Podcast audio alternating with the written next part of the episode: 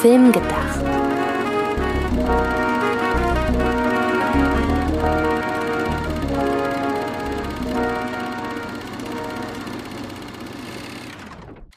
Double 07 reporting for duty. Where the hell have you been? Ein herzliches Willkommen, liebe Hörerinnen und Hörer da draußen, zur neuen Folge von Film gedacht mit dem wunderbaren Claim. Film gedacht. So wie nachgedacht. Nur mit Film. Genau, der gute Mann, den ihr da gerade gehört habt, das ist Sidney Schering. Und wenn ihr die, äh, wenn das nicht die erste Folge ist, die ihr hört, dann wisst ihr auch, wir sind seit jeher zusammen in diesem Podcast und führen euch durch alle möglichen Themen aus der Welt des Films. Äh, trotzdem natürlich nochmal eine ordentliche Begrüßung. Einen wunderschönen guten Morgen, lieber Sidney. Morgen, Antje, du brichst die magische Podcast-Regel, dass wir eine Uhrzeit nennen.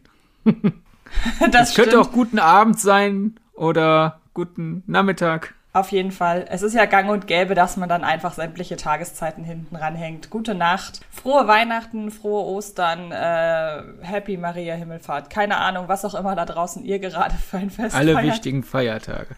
ja, genau. Worum geht es in dieser Folge? Das werde ich jetzt einmal ganz kurz anreißen. Wie ihr nämlich im Titel gelesen habt, geht es diese Woche um Bond.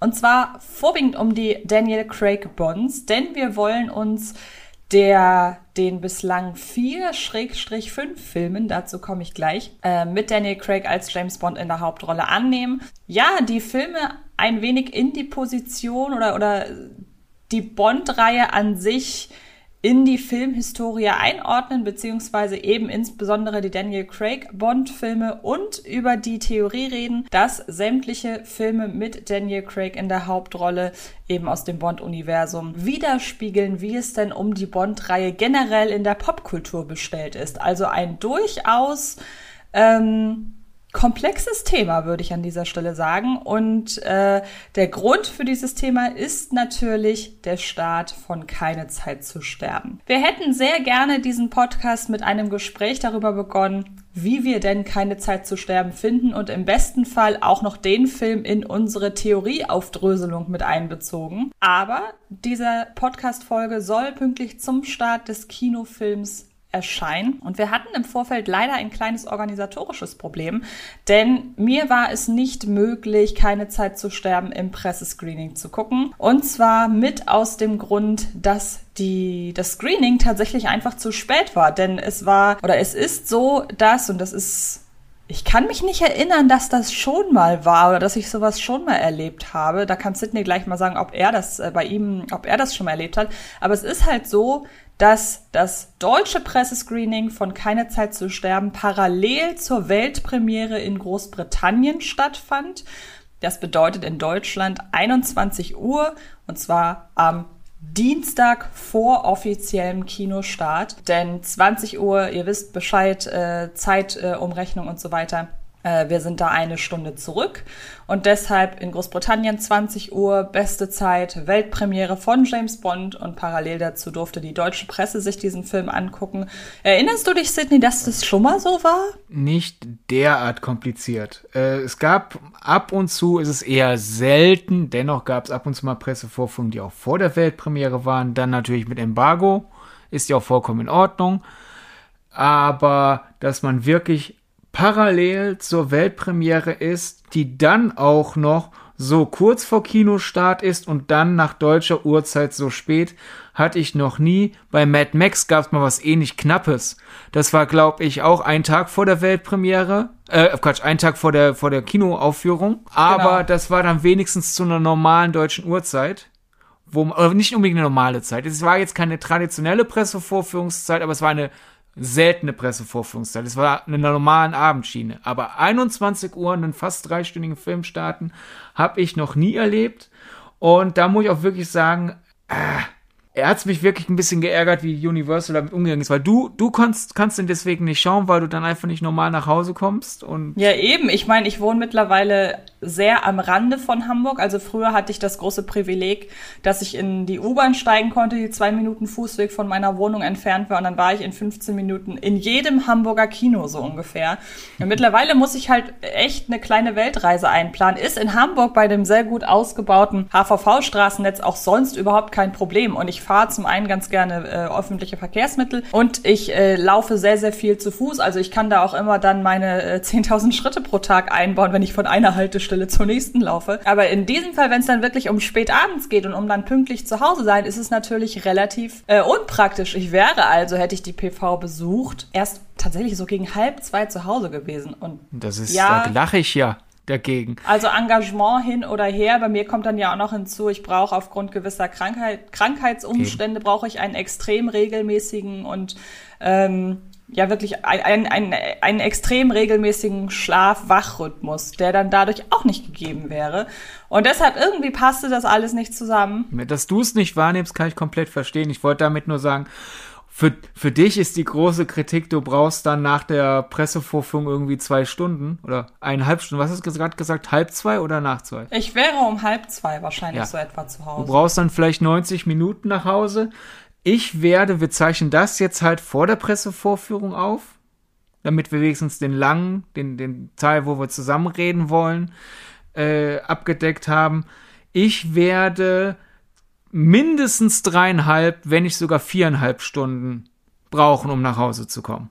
Wobei du ja auch, also klar, das ist, das ist mörderisch für eine PV, aber du bist ja auch Pendler, ne? Also du musst ja tatsächlich, ich bin, ich bin ja innerhalb Hamburgs unterwegs. Ich stoppe kurz vor der äh, Grenze zu Schleswig-Holstein. Aber du fährst ja von, Ja, aber von 70 Minuten auf dreieinhalb bis viereinhalb Stunden ist immer noch ein dicker Zuschlag. das stimmt, und das kommt ja nur zustande, weil das Pressescreening so spät Weil erst das ist. eben an einem Dienstag nach 21 Uhr einen drei, äh, fast dreistündigen Film starten und das ist jetzt die positiv gerechnete Variante, wenn es pünktlich losgeht. Denn wir erinnern uns in der Ausgabe über 16 Stunden Ewigkeit, habe ich ein bisschen darüber gesprochen, wie, wie unpünktlich manche äh, PV-OrganisatorInnen sein können.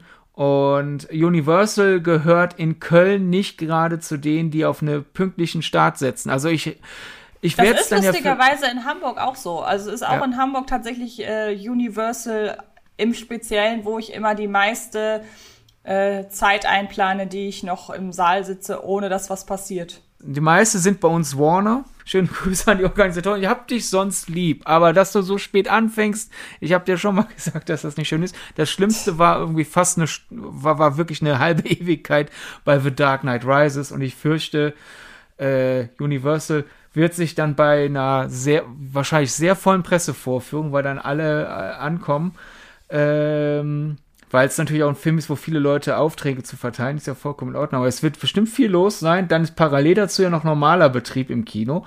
Ich rechne mit mindestens 40 Minuten Verspätung. Und dann brauche ich noch länger, weil ich dann den Bimmelzug auch noch verpasse. Es wird Ja. wunderbar. Ich freue mich riesig. Aber ich mach's, weil Arbeit und ein bisschen, was ich mir jetzt zusammengereimt habe, dass die, genau das wollte ich eben eigentlich vorhin sagen, wie unflexibel der Universal war, weil es hieß dann, ja, wenn wir den nicht parallel zur äh, Weltpremiere zeigen, dann könnten wir den ja Donners erst einen Donnerstagmorgen zeigen, wo ich mir denke, hä, es gibt noch den Mittwoch dazwischen. Und dann zeigt den doch irgendwie Mittwoch zur normalen Pressevorführungszeit. Dann sind wir zwar nicht parallel zur Weltpremiere, aber es sind für Leute, die nicht in der Pressevorführungsstadt leben oder in den Pressevorführungsstätten ein bisschen brauchbar oder Leute, die am Rand der Stadt leben. Äh, aber womit, womit ich mir das alles schön rede, dass da so ein großes Geheimnis Brimbambor ist und die, weiß nicht, ob du das auch bekommen hast, die, die äh, von der Universal Agentur hat mir gesagt, wir selber haben den noch nicht gesehen, niemand darf den vorher sehen. Ach krass.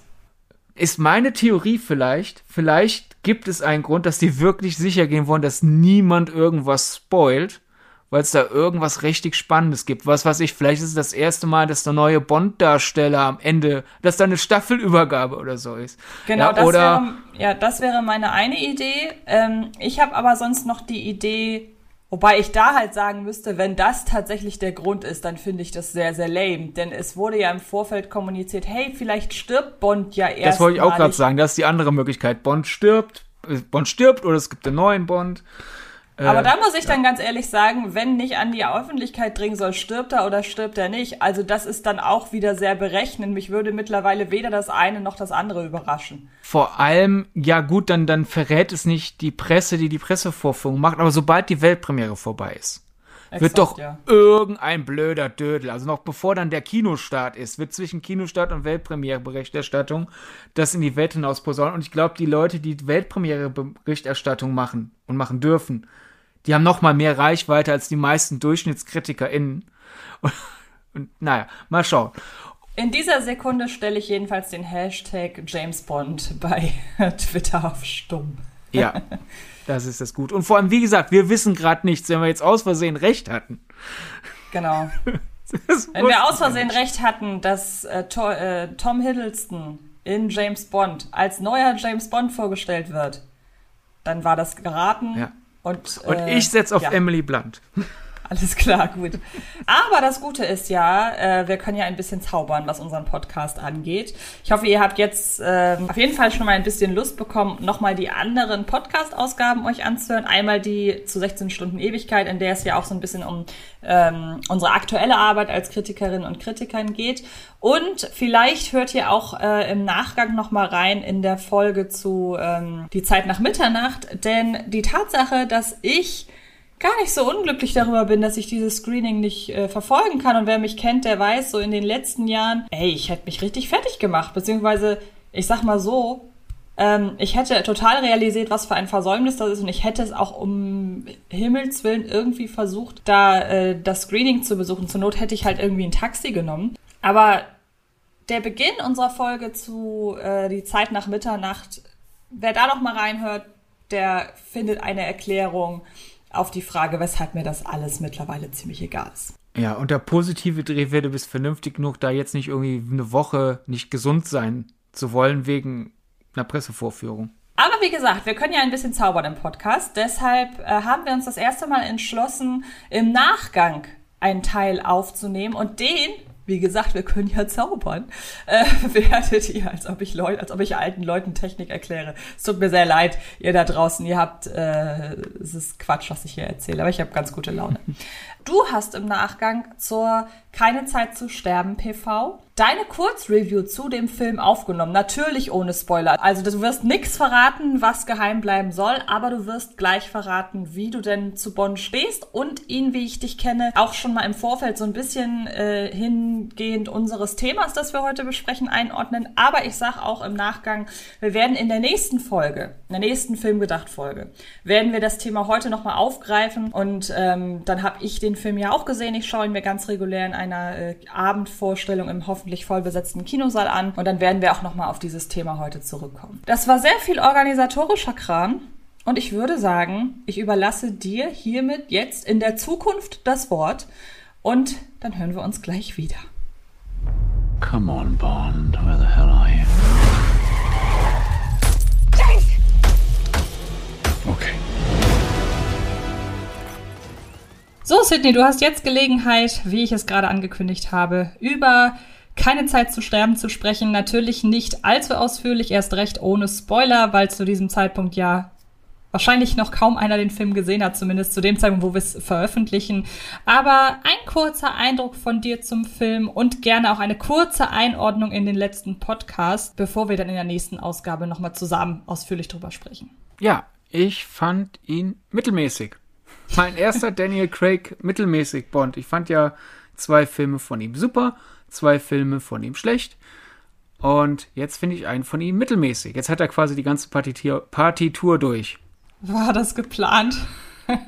Äh, Ich glaube, ich kann ich mir nicht vorstellen. Ich denke nicht, dass äh, Barbara Broccoli irgendwo gesessen hat und gedacht hat, jetzt hier, komm, der Sidney, der hat keinen mittelmäßigen Danny Craig Bond. Das machen wir jetzt. Was ich aber interessant finde, ist, äh, dass bei Craig dann auch immer die, meine Einschätzung des Films mit meiner Einschätzung des Songs übereinstimmt. Die Filme, die ich super finde, haben in meinen Ohren auch super Songs. Die Filme, die ich mittelmäßig finde, haben ein, Mi- also der Film, den ich mittelmäßig finde, hat den mittelmäßigen Song, jetzt nehme ich No Time to Die.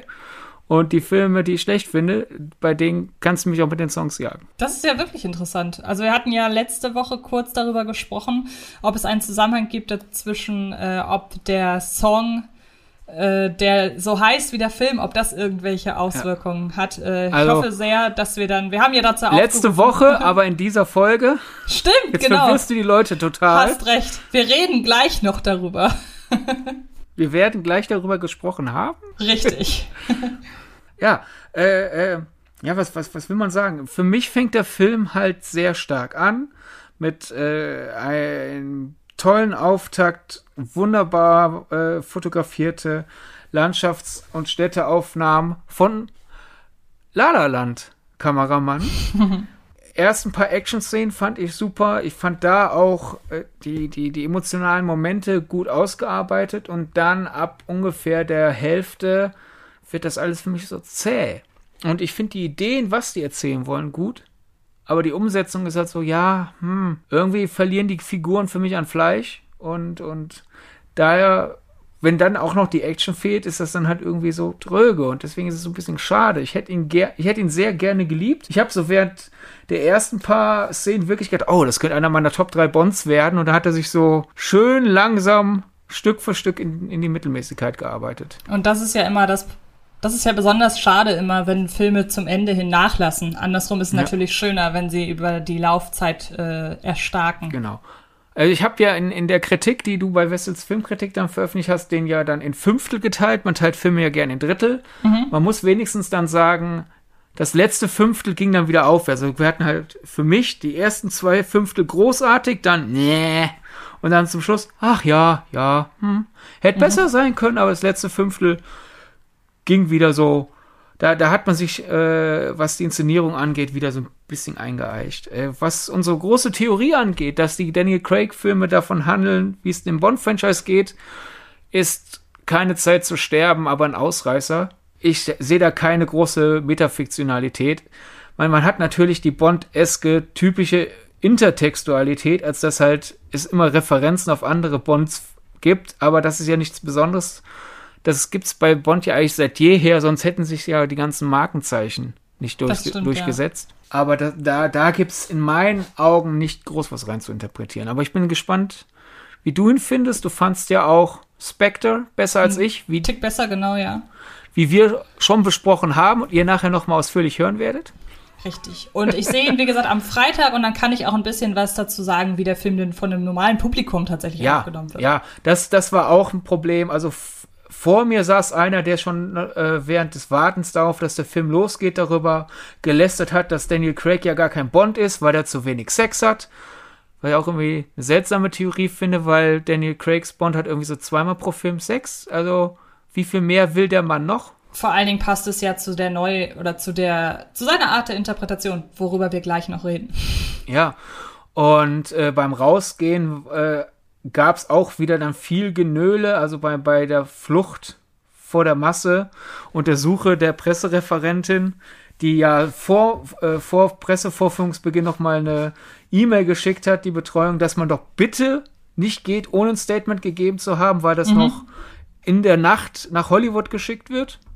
Und deswegen wichtig sei und wir kriegen alle Ärger, wenn wir ohne Statement gehen.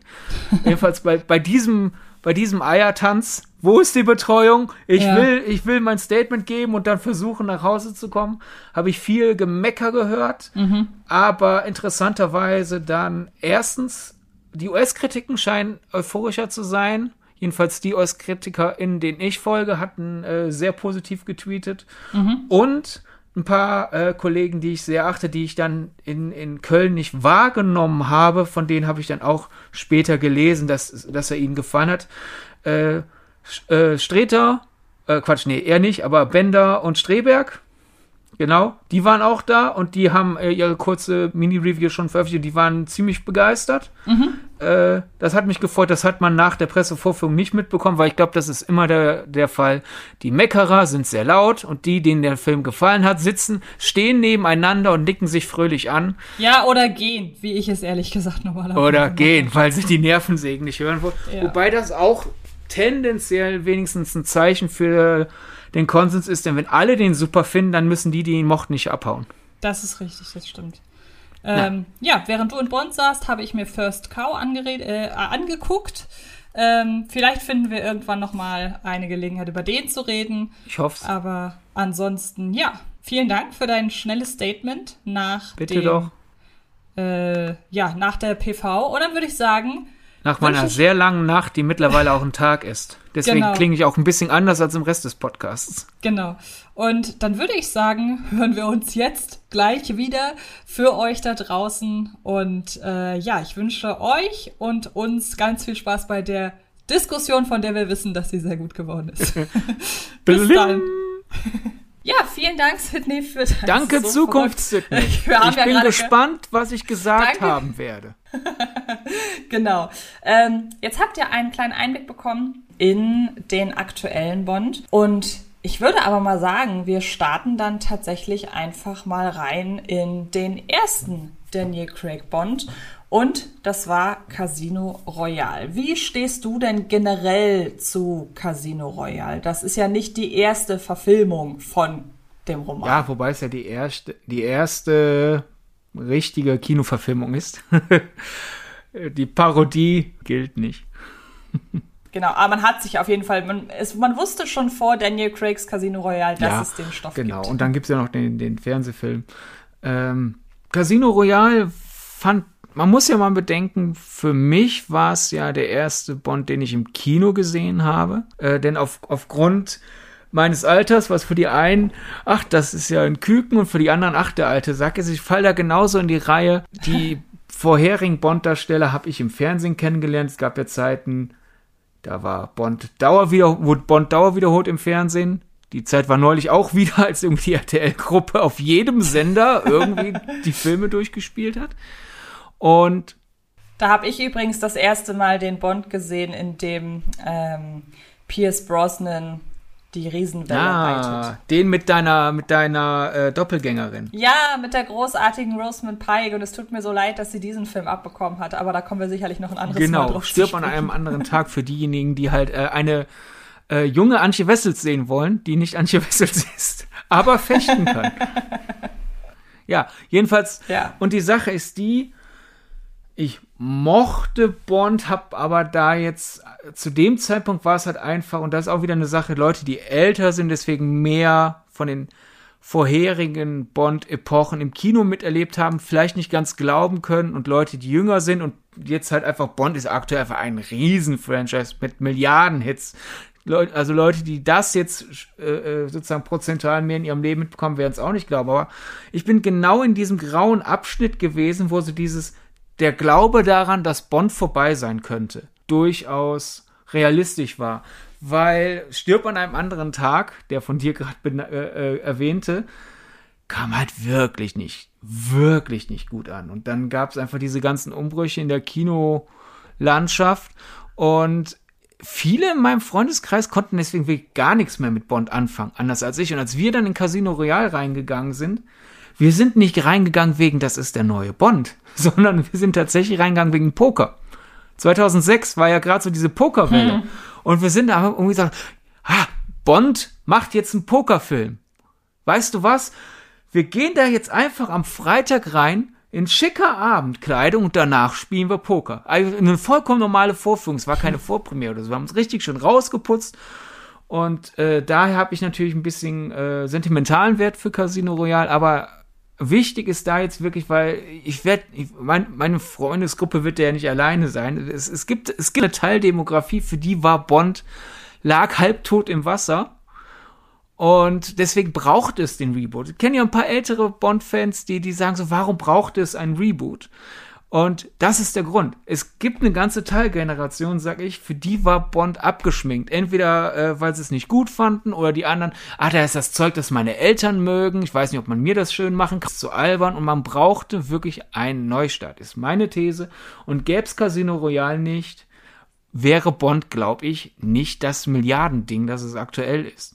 Das könnte ich mir auch vorstellen. Du hast, du warst ja damals schon viel mehr in dem ganz, ich glaube nicht, dass man es damals schon Filmbubble nennen kann, aber du warst ja damals schon sehr interessiert an allem, was mit der Entstehung auch von Film zu tun hat. Ähm, kannst du dich erinnern, bei ich glaube, Skyfall war es das erste Mal, dass ich mitbekommen habe, da wird für einen Film tatsächlich im Vorfeld eine Pressekonferenz einberufen, um die Darstellerinnen und Darsteller eines neuen Films anzukündigen. Das sind ja eigentlich eher so Sachen, die werden einfach so per Pressemeldung rausgehauen. Erinnerst du dich noch, wie das damals war, als Craig vorgestellt wurde? Ja, das war eine große Sache natürlich. Und das war für ihn dann auch, glaube ich, ein etwas schlechter Start. Es gibt auf der Casino Royale DVD und ich bin sicher, dass es auch auf die Blu-ray rüber kopiert wurde. Die Zeit, wo Blu-rays nicht die DVDs extras hatten, ist ja dann doch schon was länger vorbei. Ähm, da gab es halt erstens viele Leute, die sich groß, die groß kritisiert haben, ach, der ist ja blond und der wird da auf einem Speedboot äh, äh, herangekarrt zur Pressevorführung, aber der trägt eine Sicherheitsweste, was ist das denn für ein Bond? Und der Feature-Red wird halt erzählt, ja, die Versicherung hat gesagt, du bist du bist die Zukunft für das Bond-Franchise. Du trägst gefälligst eine Sicherheitsweste, bevor du dann irgendwie stirbst bei einem blöden Presseevent. Und deswegen hatte Craig so ein bisschen einen schlechten Start. Und ich glaube, es gibt so immer noch ein paar miese Peter, die da einfach immer noch nicht drüber hinweg sind. Äh, Augenrollen dafür. Aber nee, das, das war schon eine große Sache. Aber trotzdem war es halt, wie gesagt, in, in meiner Teildemografie war da diese Skepsis so, hm, ja, aber Bond, ne? Kann das noch funktionieren?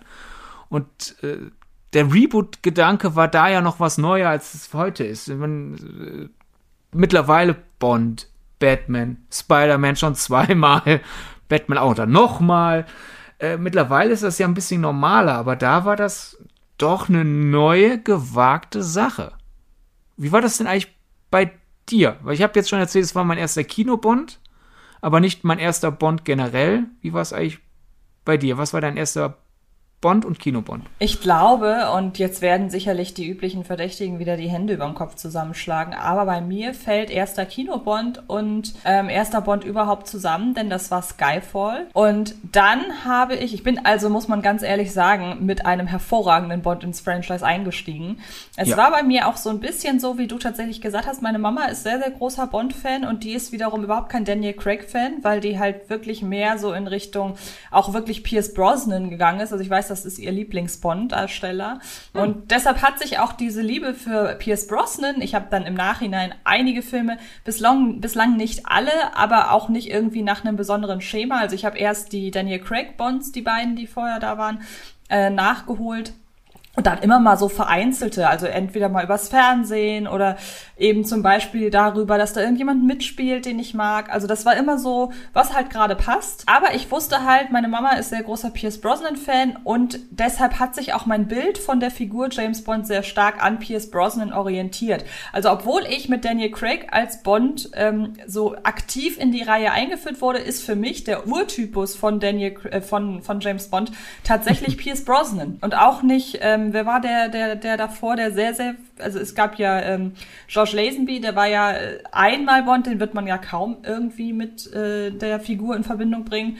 Ähm, der ganz ursprüngliche Bond, den heute viele nennen als bester Bond-Darsteller, wie heißt der nochmal? Ich komme gerade auf den Namen nicht. Sean Connery. Sean Connery, genau. Ähm, das ist ja der, den wahrscheinlich auch dann die Leute, die gerade meine Mama-Generation sind, am häufigsten nennen werden. Aber wie gesagt, irgendwie Bond habe ich immer Pierce Brosnan in Verbindung gebracht. Ja, ja finde ich schon interessant, wo du, wo du halt Generation deiner Mutter sagst, ich kann es, da ich ja der deine Mutter kennt, vom Charakter kann ich mir komplett erklären, dass es Pierce Brosnan ist, der ihr Lieblingsbond ist. Aber so vom Alter her würde ich sie eigentlich, müsste eher so Roger Moore-Ära sein. Ja, das stimmt. Witzigerweise, da du meine Mama ja kennst, eigentlich so im Nachgang verstehe ich nicht, dass es Pierce Brosnan ist. Weil eigentlich würde ich, oder sagen wir so, eigentlich würde ich ihr zutrauen, dass sie Daniel Craig mag, weil sie steht ja auf diese, ähm, auf diese kantigen Darsteller. Sie ist ja riesengroßer ähm, Liam Neeson-Fan und auch äh, Denzel Washington und so. Das sind ja eigentlich gar nicht so die geleckten Typen. Deshalb hätte ja, aber wenn sie halt Bond schon vorher kennt, finde ich, passt es durchaus, dass, dass sie halt diesen neuen dann nicht mag. Genau, das, das wiederum stimmt natürlich auch. Damit wir dann alle genannt haben, sage ich noch Timothy Dalton. Der stimmt. hat nur zwei Filme gemacht. Genau. Vielleicht hast du deswegen vorhin nach dem gesucht, weil du eben meintest, so, es gibt doch noch einen, der nicht so. Ja, ja, genau.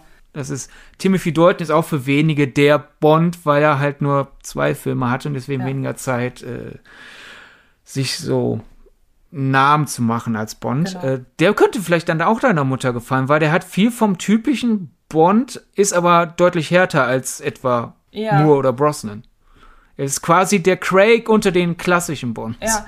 Und ähm, um das dann noch zu komplettieren, dann ist meine komplette Familie fast einmal hier genannt worden. Äh, genannt worden. Mein Freund wiederum sagt, der beste Bond ist nach Skyfall der von George Lazenby. Also man sieht, da sind Sehr gute Wahl. Also man sieht, da sind tatsächlich sehr unterschiedliche Meinungen vorhanden, allein in meinem demografischen Dunstkreis. Aber man sieht auch schon, ich war einfach von dem Pierce Brosnan Bond auch dahingehend geprägt, dass ich die Figur immer als 1000 Prozent Gentleman von der ganzen Attitüde äh, aufgefasst habe. Und ich habe im Nachgang dann erst so angefangen, mir das Bild zusammenzureimen, was die Figur James Bond eigentlich ausmacht. Also das ist so dieser Archetyp des Mannes, der 50er Jahre ist, der irgendwie um die Welt reist, der schöne Frauen fachlegt, der viel zu viel Alkohol säuft. Also das ist ja eigentlich eher so der äh, der Typ James Bond, wo ja dann Daniel Craig auch später, zumindest in einigen Sachen, also Craigs Bond hat die Reihe ja sehr modernisiert in gewisser Weise, aber dass er immer noch um die Welt reist und viel zu viel Alkohol trinkt und äh, sich da sehr kantig nach außen verkauft, auch so Sachen wie Pokern und so beispielsweise macht. Das geht dann ja fast schon wieder zurück in einen eher ursprünglichen Bond und trotzdem ist sein Bond ja sehr progressiv, zumindest was die Filme angeht. Ich meine, Ähm, bevor da sich wieder wer beschwert, Bond wird ja eigentlich modernisiert. Bond war auch der typische Mann der 60er Ja. oder nicht unbedingt typisch, weil Bond halt um die Welt reisen kann. Bond war immer so ein bisschen so ein Wunschtraum. Meine Männer der 50er, der 60er, der 70er, der 80er, es war immer so ein bisschen Wunschtraum. Mm, Was mir eben noch auf der Zunge lag, wo du dich ja so ein bisschen entschuldigt hast, du hast die Sachen so völlig durcheinander dir angeschaut. Ich finde, das ist ja eigentlich genau richtig, um Bond kennenzulernen, weil so geht's, glaube ich, sehr vielen. Also von den wenigen Menschen ausgenommen, die, Doc, äh, die Dr. No damals im Kino gesehen haben und jetzt hier he- heute noch Podcasts hören, äh, von denen mal so ausgenommen, geht's so eigentlich jeden so, der, der Bond kennt und mag. Man hat halt irgendwelche Filme im Fernsehen gesehen oder irgendwelche später mal auf DVDs und alles quer durcheinander. Und noch eine Sache, bevor sich wer beschwert.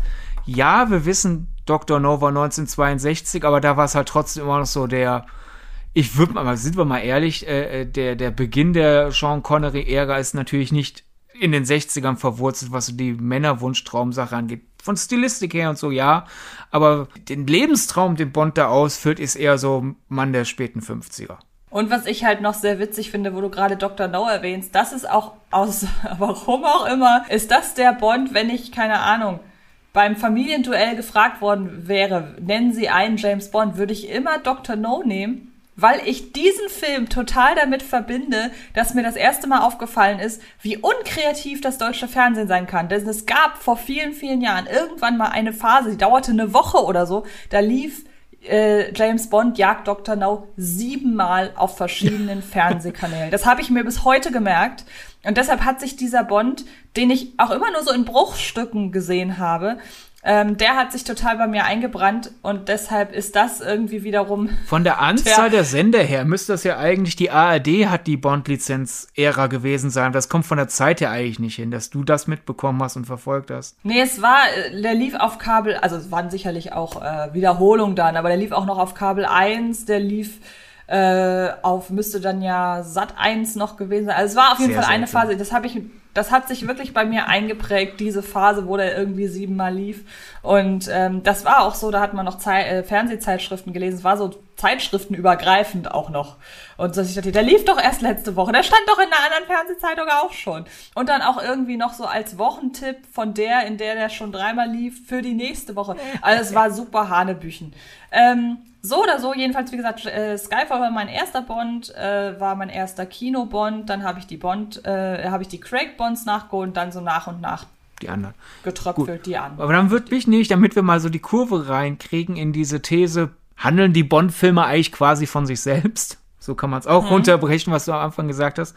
Ich habe ja quasi schon mal meine mein Mindset beim Reingehen in Casino Royale erzählt. Ich war in meiner Freundesgruppe dann einer der Bond-Interessierteren, aber irgendwie war so in unserer Teilgeneration halt spät 80er Geborene dieses Denken so, hm, überzeug mich, dass du noch eine Daseinsberechtigung hast. Und daher konnte ich den Reboot-Gedanken verstehen, weil du konntest nicht einfach wie vorher einfach einen neuen Bond-Darsteller nehmen, ein bisschen an den Zutaten schrauben. Der eine Bond ist halt was lustiger, der andere schlägt was härter zu, sondern wir müssen jetzt erstmals eine Kontinuität haben. Wir fangen am Anfang von Bonds Karriere an und wir schielen sehr stark auf die Born-Reihe, was so die Tonalität angeht.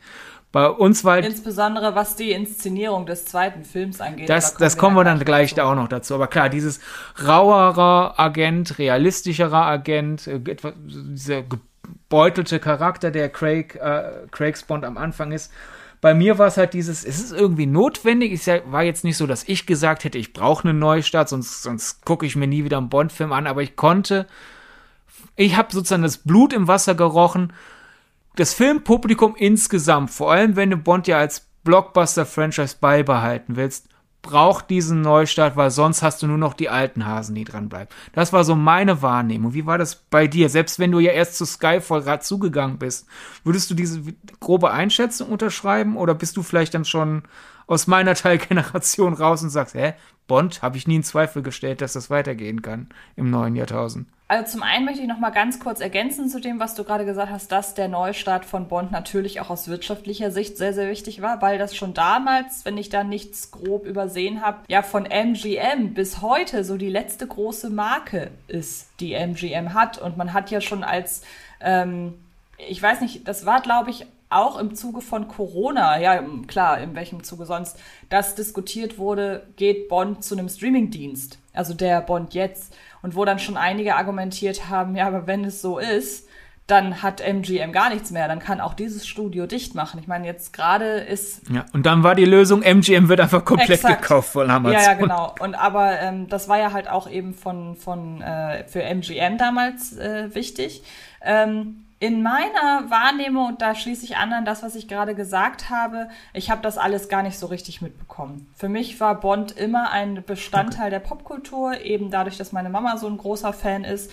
Und diesen ganzen, also das, was sie damals alles aufgewühlt hat, was diese Bond-Sache angeht, das ist an mich gar nicht so richtig herangekommen. Einfach weil ich ja, ich, wir haben ja schon mal gesprochen, so über unsere Ursprünge, wie wir zum Film gekommen sind das fand damals überhaupt nicht in meiner Wahrnehmung statt. Du musst dir ja echt überlegen. Ich habe angefangen, mich für Filme und das Filmbusiness auch zu interessieren. Das war im Jahrgang von Black Swan. Also, und das war zwei Jahre später, das war, also es war 2012, wenn ich mich richtig erinnere, oder 2000, nee, 2011 war das. Ähm, das war also drei Jahre nach, nee, nee, 2005 ist Casino Royale, ne? Jetzt bringst du alles durch. 2006 war Casino Royale. Die Mathe, Ja, stimmt. die Mathematikaufgabe Genau. spare Es war dir. auf jeden Fall viele, viele Jahre, nachdem Casino Royale äh, aufkam. Ihr könnt euch also jetzt vorstellen, das hat mich überhaupt nicht interessiert zum damaligen Zeitpunkt. Ich meine, das wird mich dann aber in meiner These bestätigen, Genau. weil wie gesagt, wenn ich mit ein bisschen älteren Kollegen rede, sagen die, was? Das war doch eine sichere Bank. Ja, weil die einfach die sichere Bank aktiv miterlebt haben. Und die Sache ist ja, die, genau.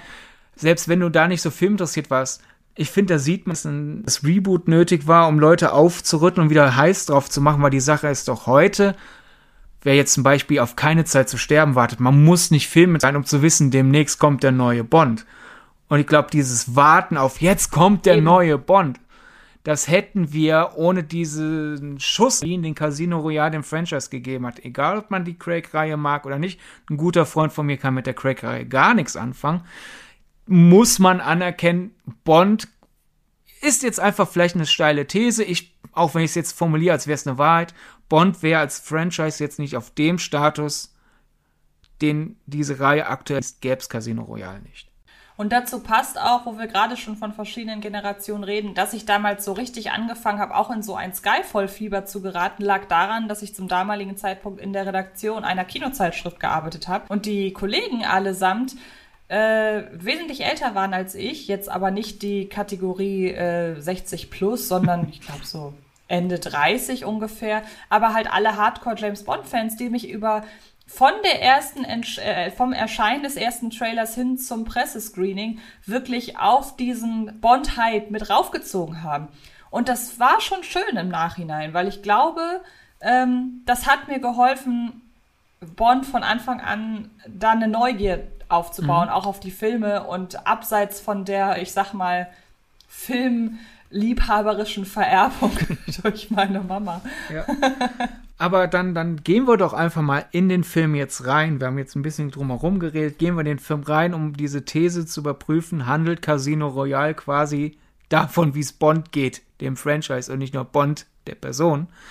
Und im Grunde, ich werde mich dann nachher bei Skyfall nochmal betonen. Ich komme mir hier quasi ein bisschen albern vor, jetzt hier groß. Ah, wir haben eine große Theorie. Wir interpretieren jetzt Casino Royale, weil für mich ist das nicht Subtext, für mich ist das Text. Casino Royale ja, handelt davon, dass Bond auch mal neu, dass Bond sich hocharbeiten muss, dass wir nochmal neu anfangen müssen und wir uns neu erfinden müssen.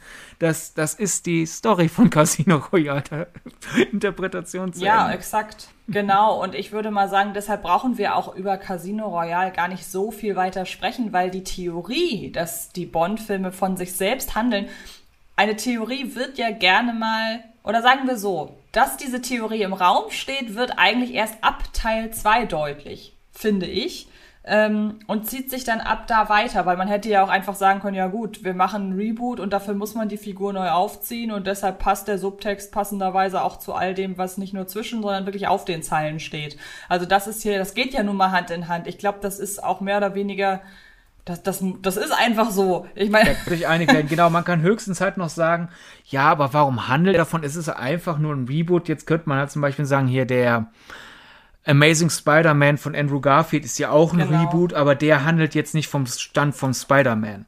Da, da kann man sich Eben, einig genau. sein, das ist halt einfach, das ist nur ein Neustart, aber das liegt halt daran, erstens, Reboots waren dann ein weniger fremdes Ding und zweitens, ich finde, es gibt schon ein paar Elemente, wo es eben dieses Kecke, es geht auch, wir wissen, dass wir Bond sind, dass wir uns erstmals offiziell neu erfinden und nicht wie Früher, oh, auf einmal sind Kung-Fu-Filme und Karate-Filme modern. Gut, Bond kann jetzt halt Karate. Da gibt's dann keine Phase irgendwie so, wo M sagt so, James, immer mehr ihre Gegner beherrschen Karate. Sie können das leider nicht. Um in diesem Umfeld zu überstehen, müssen sie jetzt Karate lernen. Der macht halt einfach Karate. Und ja, man hätte einfach einen Born-esken Bond machen können, ohne davon zu erzählen. Und es ist schon eine bewusste Entscheidung. Wir erzählen jetzt davon und wir nehmen einfach, weil die Bond-Reihe immer so dieses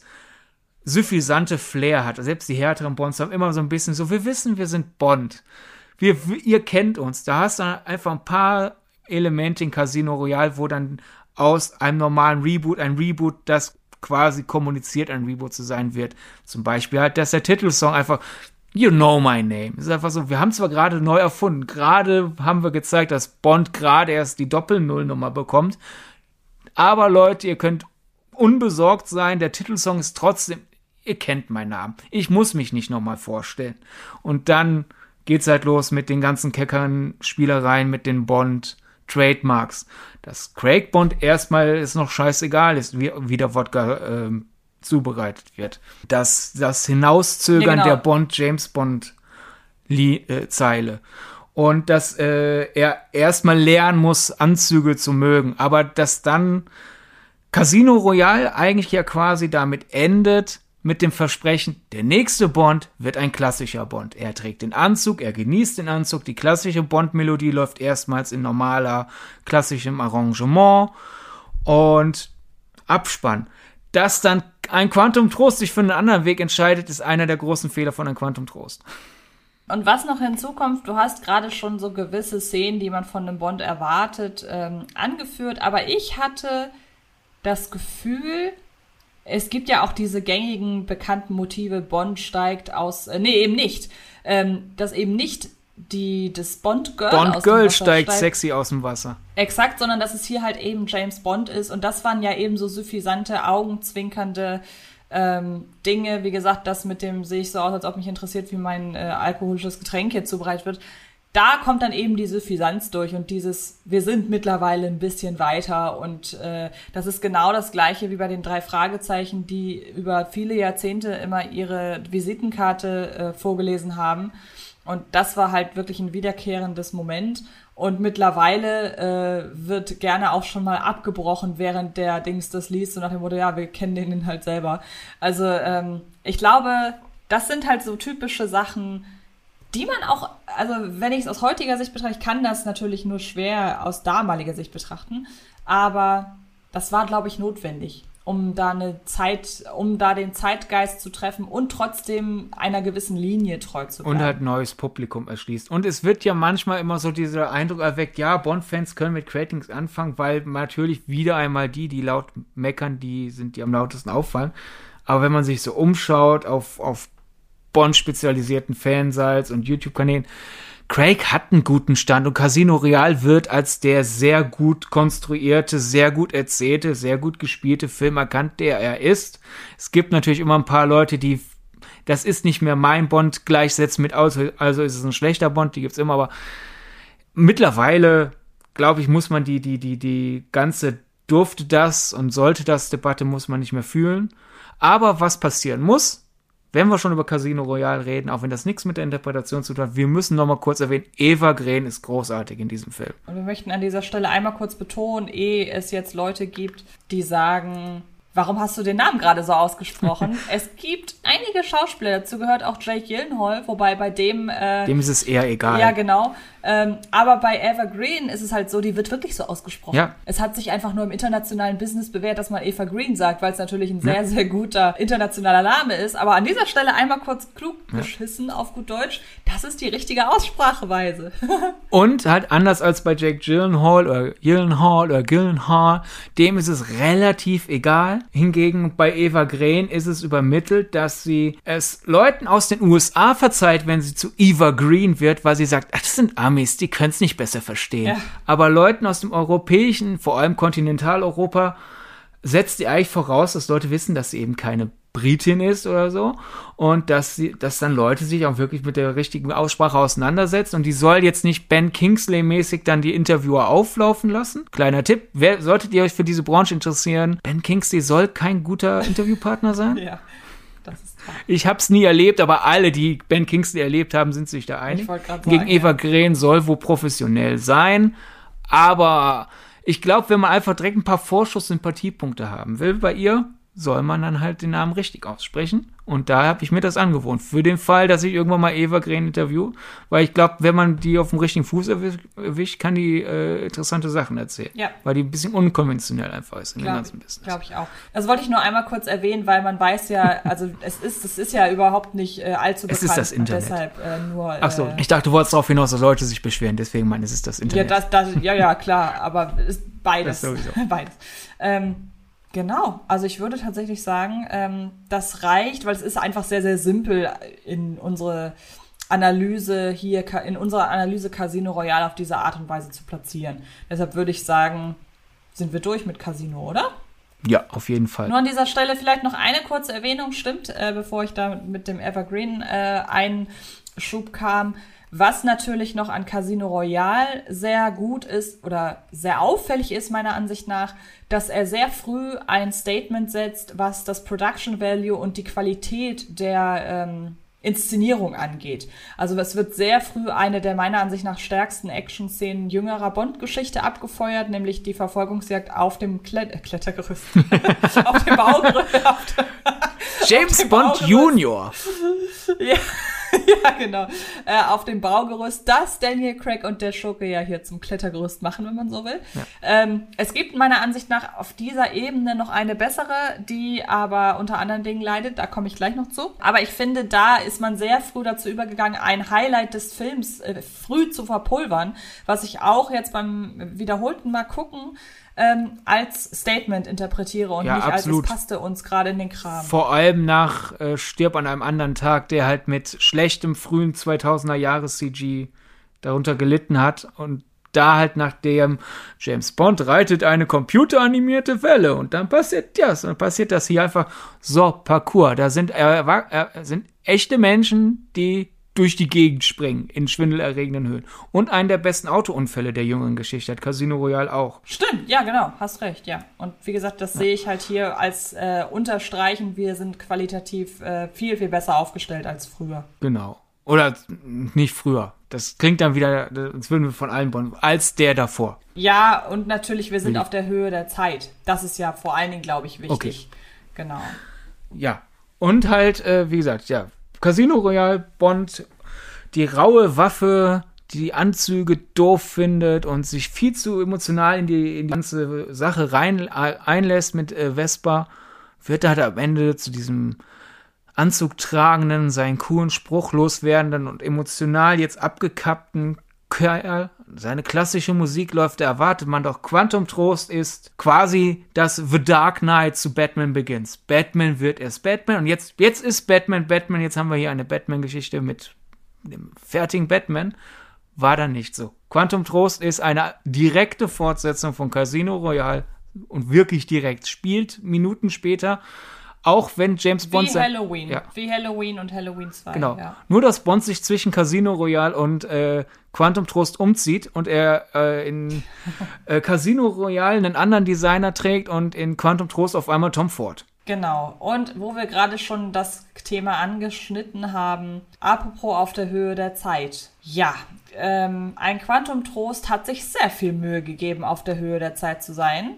Denn damals war ja Wackelkamera und so weiter in. Wir haben vorhin schon kurz die Parallele gezogen zu ähm, Born. Und ja, da hat Regisseur Mark Forster wohl war sehr übereifrig, sagen wir es mal so. Er ist weit übers Ziel hinausgeschaut und das macht den Film meiner Ansicht nach auch viel kaputt. Also, also da ist wirklich die Inszenierung äh, sehr, trägt große Schuld daran, dass nicht nur das Zuschauen teilweise anstrengend ist, ähm, sondern auch, dass die Story sich überhaupt nicht entfaltet. Ja, das Problem der Story ist ja eher der Autorenstreik, äh, Autorenstreik, der den Film ja vollkommen getroffen hat. Man hatte irgendwie gefühlt Tage, um das Drehbuch zu entwickeln. Oder sagen wir so, die Inszenierung trägt nicht dazu bei, dass man Schwächen kaschieren könnte im Skript. Man wollte halt Bond, Born-esque rebooten und dann so, dann haben wir ja den Craig. Wir haben die Leute angecasht, wir haben Craig zu Bond gemacht und dann die Lektion rausgelernt, hm, dieser Born-Bond kam ja echt gut an. Vielleicht sollten wir da nochmal richtig in die Born-Butter reinhauen. Und dann halt das Problem, hm, wir haben kein brauchbares Drehbuch. Und wir haben nie, wir dürfen niemanden dran lassen, um das zu verbessern. Wir, wir, wir machen es halt aufregender, indem die Kamera wackelt und der Staccato-Schnitt einen um die Ohren pfeffert. Äh, ja, für mich ist es wirklich in der offiziellen Bond, im offiziellen Bond-Franchise der schlechteste.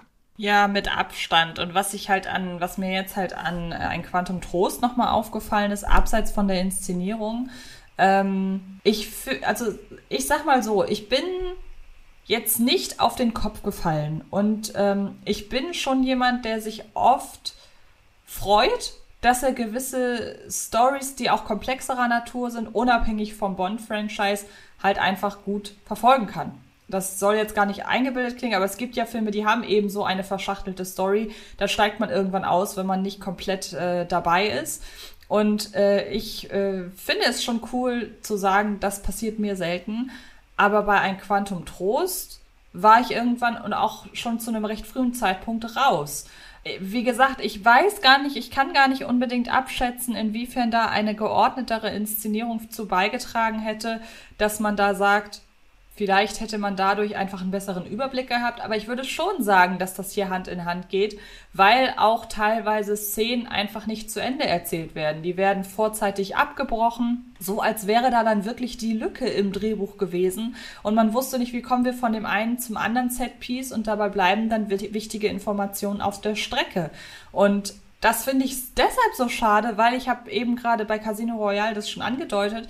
Es gibt meiner Ansicht nach eine Szene, die das Potenzial hätte, zur besten äh, jüngeren Bond-Action-Szene gewählt zu werden, nämlich diese per se in der Theorie fantastische, dieser fantastische Nahkampf in der Kirche, bei dem man aber einfach überhaupt nichts erkennt. Und das gleiche gilt für die Verfolgungsjagd am Anfang. Die finde ich jetzt nicht so außergewöhnlich, außer dass sie eben komplett zerschnitten ist. Aber man sieht, da wäre eigentlich so viel Potenzial drin. Und ich glaube, das hätte sich auf die Story übertragen können, weil ich glaube auch, oder im Sinne von, auch da steckt Potenzial drin, aber es kann sich zu keinem Zeitpunkt entfalten. Und wenn man mal so ein paar Mark Foster Filme gesehen hat, der kann das eigentlich. Das ist jetzt kein aufregender Regisseur so, aber der kann normalerweise schon so inszenieren, dass man mitkommt. ja, er ist ein fähiger Regisseur eigentlich, aber hier hat es überhaupt nicht funktioniert. Die, die, die Opernszene auch noch loben, aber sonst. Ja, das stimmt. Aber auch da musste ich an Filme denken wie Tenet oder auch wie den fünften Mission Impossible, wo ich dachte, da waren schon geilere Szenen in einem ähnlichen ja, ja. Setting. Klar. Wobei die ja danach kam, das wusste ich bei Quantum Trost, also damals noch nicht. Nee, natürlich dass, nicht. Dass das noch besser wird. Ähm, ja, aber kommen wir zurück zu Quantum Trost. Vielleicht liegt es auch halt einfach am halbgaren Drehbuch und der, der Produktionsgeschichte. Der reißt halt zumindest in die Theorie, dass alle Craig-Filme vom Craig, vom, vom Bond-Franchise handeln. Äh, dass alle Craig-Filme quasi ein Kommentar auf sich selbst in meinen Augen ein Loch. Jetzt, jetzt, ist, jetzt ist Bond noch borniger. Auch wenn wir auf was anderes hingedeutet haben. Ja. Man könnte es höchstens schön reden, weil es gut ankam, trägt man halt nochmal, bietet man nochmal dasselbe. Aber das ist für mich kein Meta-Kommentar, sondern das ist halt einfach den Trend versuchen zu jagen und dem falschen Hasen hinterherlaufen. Ja, ich könnte mir das höchstens so erklären, dass man sagt, wir haben ja jetzt den klassischen Bond etabliert am Ende von äh, Casino Royale und jetzt schicken wir ihn in die Wirklichkeit. Weißt du, jetzt schicken wir ihn, ihn in die Realität und lassen ihn auf das Hier und Heute los. Und das Hier und Heute ist eben ein Schnittgewitter und das ist eben Handkamera und das ist rasant und das ist hart und rough. Ähm, aber das ist natürlich, ähm, ich sag mal, das ist wesentlich weniger eindeutig als unsere Einordnung von Casino Royale. Ja, ich glaube, das ist dann wirklich, geht in Richtung Wunschdenken. Wir wollen unsere Theorie da, da beschützen. Daher gehen wir einfach mal weiter und Phantom Trost endet quasi mit dem Versprechen, wir haben jetzt mit, mit der ganzen emotionalen Last auf Craig abgeschlossen. Er wirft ja quasi die Erinnerung an Vesper hinfort. Jetzt ist er der klassische Bond. Und dann kam der klassische Bond. ja, genau. Das, das, die Sache ist dann die, wir erinnern uns, glaube ich, viele, ich glaube, aber wird man einen Filmfan irgendwo abfangen von Quantum Trost? Flop? War es ein Flop? Was denkst du? Würden viele sagen, war ein Flop. Quantum Trost war eigentlich ein Hit. Ist immer noch einer der erfolgreichsten Bond-Filme überhaupt.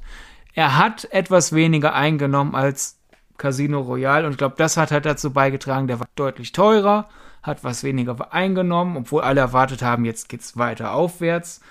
Dennoch, es war ein Hit. Auch wenn es ein Hit war, wo quasi alle gesagt haben, so, äh. Und der ist im Laufe seiner äh, Kinowochenenden ziemlich stark abgebrochen. Der hatte einfach von einem guten Startwochenende profitiert. Dennoch, es war kein Flop. Das wollte ich gerade sagen. Das ist ja tatsächlich immer eine Argumentationskette, die betrifft jetzt gar nicht Bond, sondern der begegne ich recht oft im Filmdiskurs.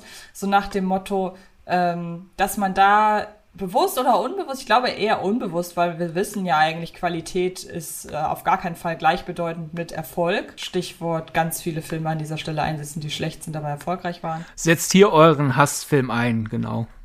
Ich möchte an dieser Stelle ganz kurz auf den Michael Bay Podcast verweisen, den wir gemacht haben, in dem wir auch über die ersten drei Transformers-Filme sprechen. Möglicherweise besteht da ein Zusammenhang zu dem, was ich gerade gesagt habe.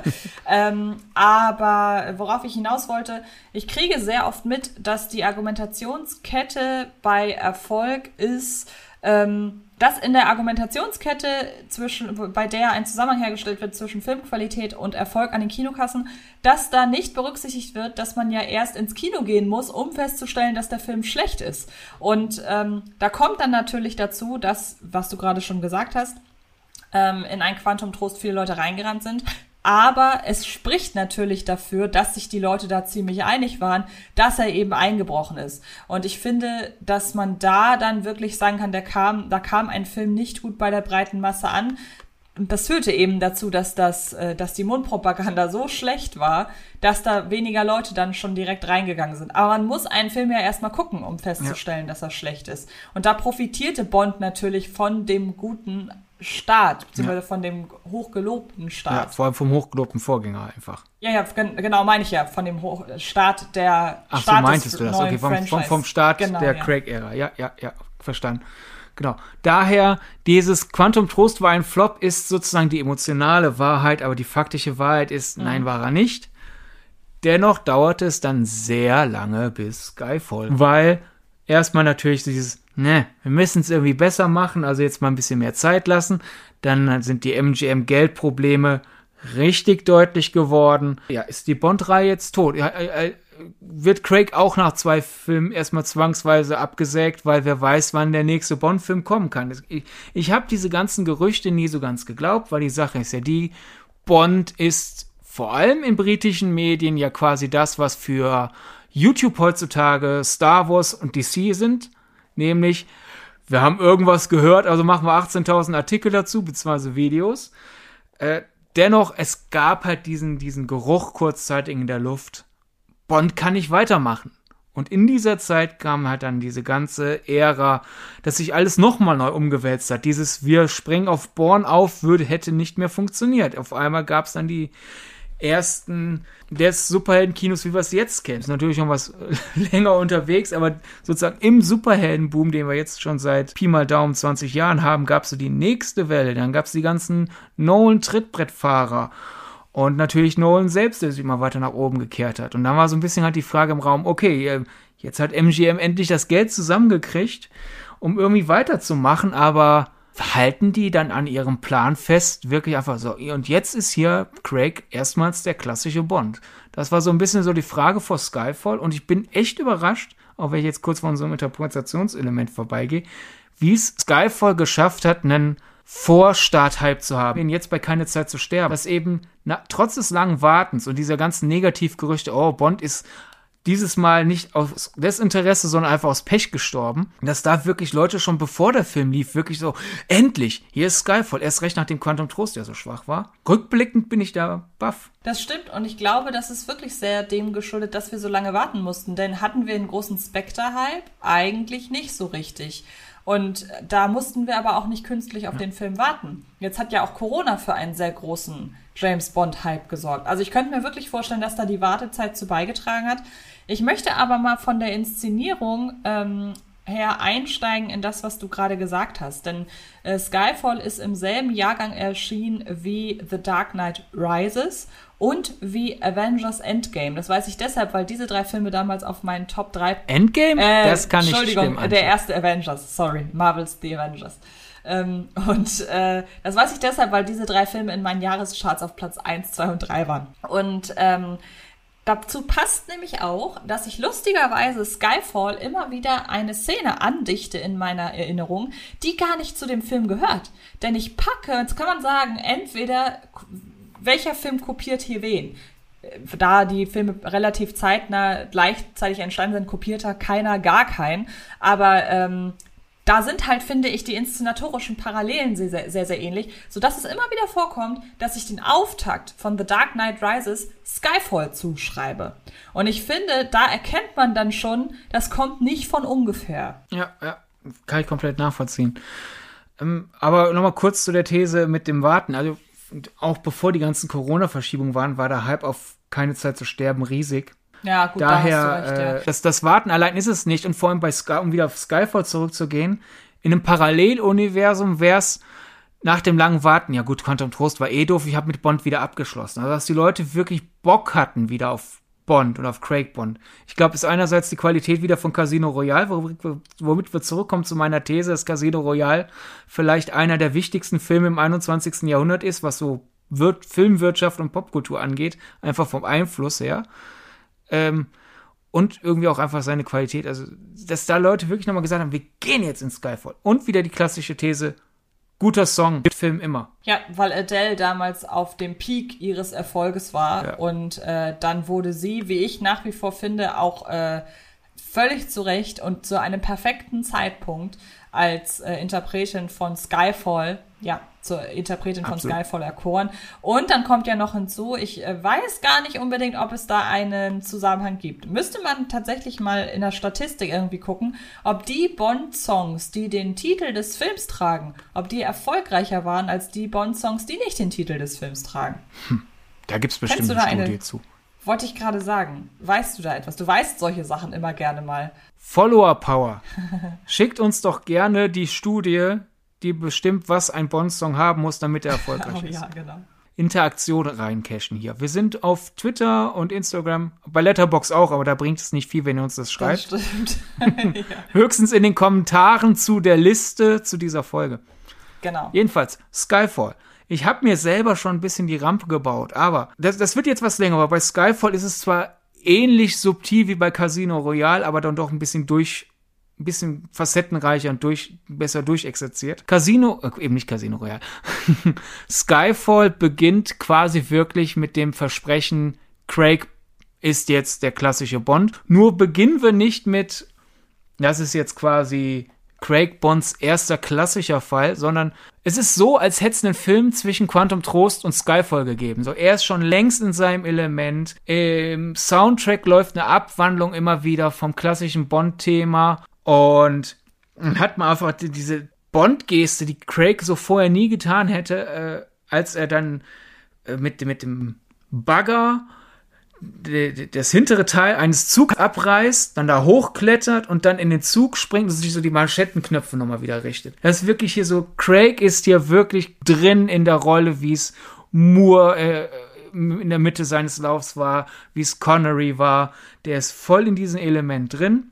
Dann wird Bond erschossen. Es ist quasi so wie, wir waren voll in unserem Element drin. Casino Royale, Riesenhit, Quantum Trost, immer noch ein Erfolg. Bond ist zurück, Baby. Und dann in der Realität waren es die Geldprobleme von MGM und im Film ist es ein missglückter Schuss von, wie man später erfährt, Moneypenny. Dessen ungeachtet, Bond liegt jetzt wieder aufgrund eines Unfalls. Das war nicht, weil er es nicht traut, sondern äußere unglückliche Umstände haben ihn aus dem Verkehr gezogen. Genau. Habe ich nichts hinzuzufügen. Super. So mag ich es. Einfach nur zustimmen. Und dann fängt der Song genau. an dann klingt der Song an und dann ist der Song im Grunde der Auftakt zu einem Film, der ja inhaltlich komplett losgelöst ist von den anderen drei Bonds. Das bezieht auch Spectre mit ein und ich bin sehr gespannt, wie da keine Zeit zu sterben sich einreicht. Ich weiß nicht, hast du da schon eine Prognose? Wird der an Spectre inhaltlich anknüpfen oder wird das? Ich meine, es kommen, es kommen ja ein paar Figuren aus Spectre wieder und Spectre hat ja auch versucht, Stimmt, ja. Skyfall irgendwie die Kontinuität reinzunehmen. Also es gibt ja Verweise, die halt keinen Sinn machen. Da sind wir wieder bei, dann wären wir dann bei Problem, die Spectre war so so, Raoul Silver hat eigentlich nur im, im, im Dienste von Blofeld gehandelt, so. Hat aber ein sehr persönliches Motiv. Hä? Hä? Was willst du gerade? Ja, aber wir, wir lösen uns bei Skyfall jedenfalls von der Tonalität der ersten beiden Craig Bonds. Es ist halt nicht mehr der Born Bond. Er ist nicht mehr der junge, ungestüme Agent, der sich behaupten will, sondern der ist jetzt er argumentiert, als wäre halt schon immer Bond gewesen und hätte auch diese klassischen Dinge. Er verteidigt zum Beispiel den Gedanken von, von verrückten Gadgets, obwohl wir Craig Bond nie mit verrückten Gadgets gesehen haben. Ja, es ist halt deswegen quasi. Das stimmt, was sich auch Inspector dann, ja. was sich auch Inspector genau. dann vorführt. Fortführt. Und deswegen, da ist klar, das ist nicht die Figur James Bond von Daniel Craig gespielt, wie wir sie kennengelernt haben, sondern das ist quasi die Figur und Ikone James Bond verteidigt gerade die Dinge, die die Ikone James Bond ausmacht. Und jetzt ist natürlich die Frage, inwiefern das zum Erfolg des Films beigetragen hat. Denn ähm, es gab damals noch keinen Podcast wie unser, der das alles eingeordnet hat. ähm, nein, aber ernsthaft, also inwiefern hat man das als Bond-Fan unterschwellig wahrgenommen? Inwiefern war das der geheime Erfolg? Also ich finde, dass das durchaus ähm, dazu beigetragen haben könnte, weil er dann vielleicht auch eben, oder ist ja eben, ist es sogar ja, der ja. erfolgreichste? Ja. Ich meine schon, oder? Ähm, vielleicht ist das wirklich unterschwellig der Grund, weshalb der bei so vielen Leuten gut ankam, dass sich da jeder wiedergefunden hat. Und jetzt kann man natürlich sagen, das ist auch relativ faul, so nach dem Motto kleinster gemeinsamer Nenner. Aber allein durch die Tatsache, dass ja Craig eine sehr streitbare Bond-Interpretation abgeliefert hat, finde ich, ist man schon wieder, hat man schon von Anfang an eigentlich genug Ecken und Kanten auch in diesem Film untergebracht. Ja, vor allem kleinster gemeinsamer Nenner passt, finde ich, so gesehen wirklich nicht, weil da steckt es ja schon drin. Klein. Und Skyfall ja, macht sie eher groß, weitet sich ja wirklich aus, um alle abzuholen. Das ist ja dann wirklich nicht hier, jeder findet irgendwas, jeder trinkt gerne Wasser, weil wir Wasser brauchen, sondern das ist ja wirklich, du hast für die Craig-Fans, ist es weiterhin Craig. Und es ist kein so, man, es ist kein so großer Bruch mit den ersten beiden Filmen, als ich mir gar nicht vorstellen kann, ist dieselbe Figur. Es ist wirklich, wie ich eben so halb scherzhaft gesagt habe, es ist ein bisschen so, als würde ein Film dazwischen fehlen. Aber ich glaube, diesen Bond, wie wir ihn Skyfall sehen, dass es der ist, den wir in Casino Royale kennengelernt haben, nur halt nicht in seinem dritten, sondern in seinem vierten, fünften, sechsten. Das glaube ich ihm. Dann haben wir aber diese sehr starke Modernisierung mit den Nolan-Einflüssen. Hast du ja gerade gesagt, so ein bisschen inszenatorisch. Raoul Silva hat einerseits das klassische Bond-esque, als dass er diese selbstverliebten Monologe führt, aber er ist dennoch auch, man kann es schwer auf einen bestimmten Ding auf einen, auf einen bestimmten Aspekt den Finger legen, aber er fühlt sich an wie ein Nolan-Schurke, finde ich zum Beispiel. Ja. Dann die Ästhetik Ja, ja. passt. Also Roger D, es, klar, es ist eine Roger Deakins Kameralegende, absolut, aber es ist dennoch auch eine Ästhetik, die zu einem Nolan-Film passen würde. Du hast das. Und dann hast du aber auch einfach diese klassischen Bond-Elemente. Du hast mehr klassischen Bond in diesem Skyfall als halt in den ersten beiden. Es wird zwar nicht geschüttelt, äh, nicht gerührt gesagt, aber wir sehen's, dass er sehr eindeutig bestellt haben muss. Also wollen sie was trinken? Umschnitt. Craig gu- guckt fröhlich wie eine Frau, schüttelt und dann kommt ein Wodka Martini bei raus. Also hat er wohl offenbar seinen geliebten Wodka Martini bestellt. Es gibt so einen Aufbau hin darauf, dass er endlich Bond, James Bond sagt. Und sehr viel Subtext. Und es kommt ja zum Thema Inszenierung noch dazu. Es kann ja nicht unbedingt, ein, es, es muss kein Zufall sein, dass dann im Spectre Bond heute von heute mal die Kamera geführt hat. Weil die Ästhetik von Skyfall wurde ja sehr viel gelobt von den KritikerInnen und auch vom Publikum. Und dass man dann sagt, ja gut, also wir hatten Roger Deakins zwar im letzten Film, aber wenn die alle Bond, den Bond, äh, den, den, den, äh, Dark Knight-Stil, den Nolan-Stil so abgefeiert haben, dann lass uns doch jetzt wirklich mal den Kameramann von Nolan für den nächsten Film ähm, verpflichten. Was man auch stark sieht. Ja, wobei man dann ja der Logik nach erstmal Wally Pfister hätte nehmen müssen. Ja, gut, stimmt. Heute von heute mal ist, glaube ich, später erst dazu gekommen zu Nolan, ne? Eben, das, das, da, da, da überschneiden sich so ein bisschen die Zeitlinien. Das, das hätte man schwer, glaube ich, Ja, gut, beim stimmt. Produktionsbeginn von Spectre.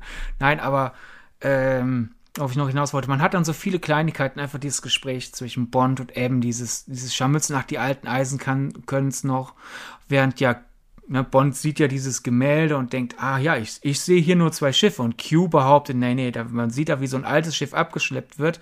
Und eine sehr schöne, subtile Sache, vor allem, weil die auch nicht angesprochen wird, nachher, ganz am Ende im Film, sind in Ems, äh, in Ems Büro weitere Gemälde im selben Stil, aber die zeigen stolze alte Schlachtschiffe, aber halt im Dienst.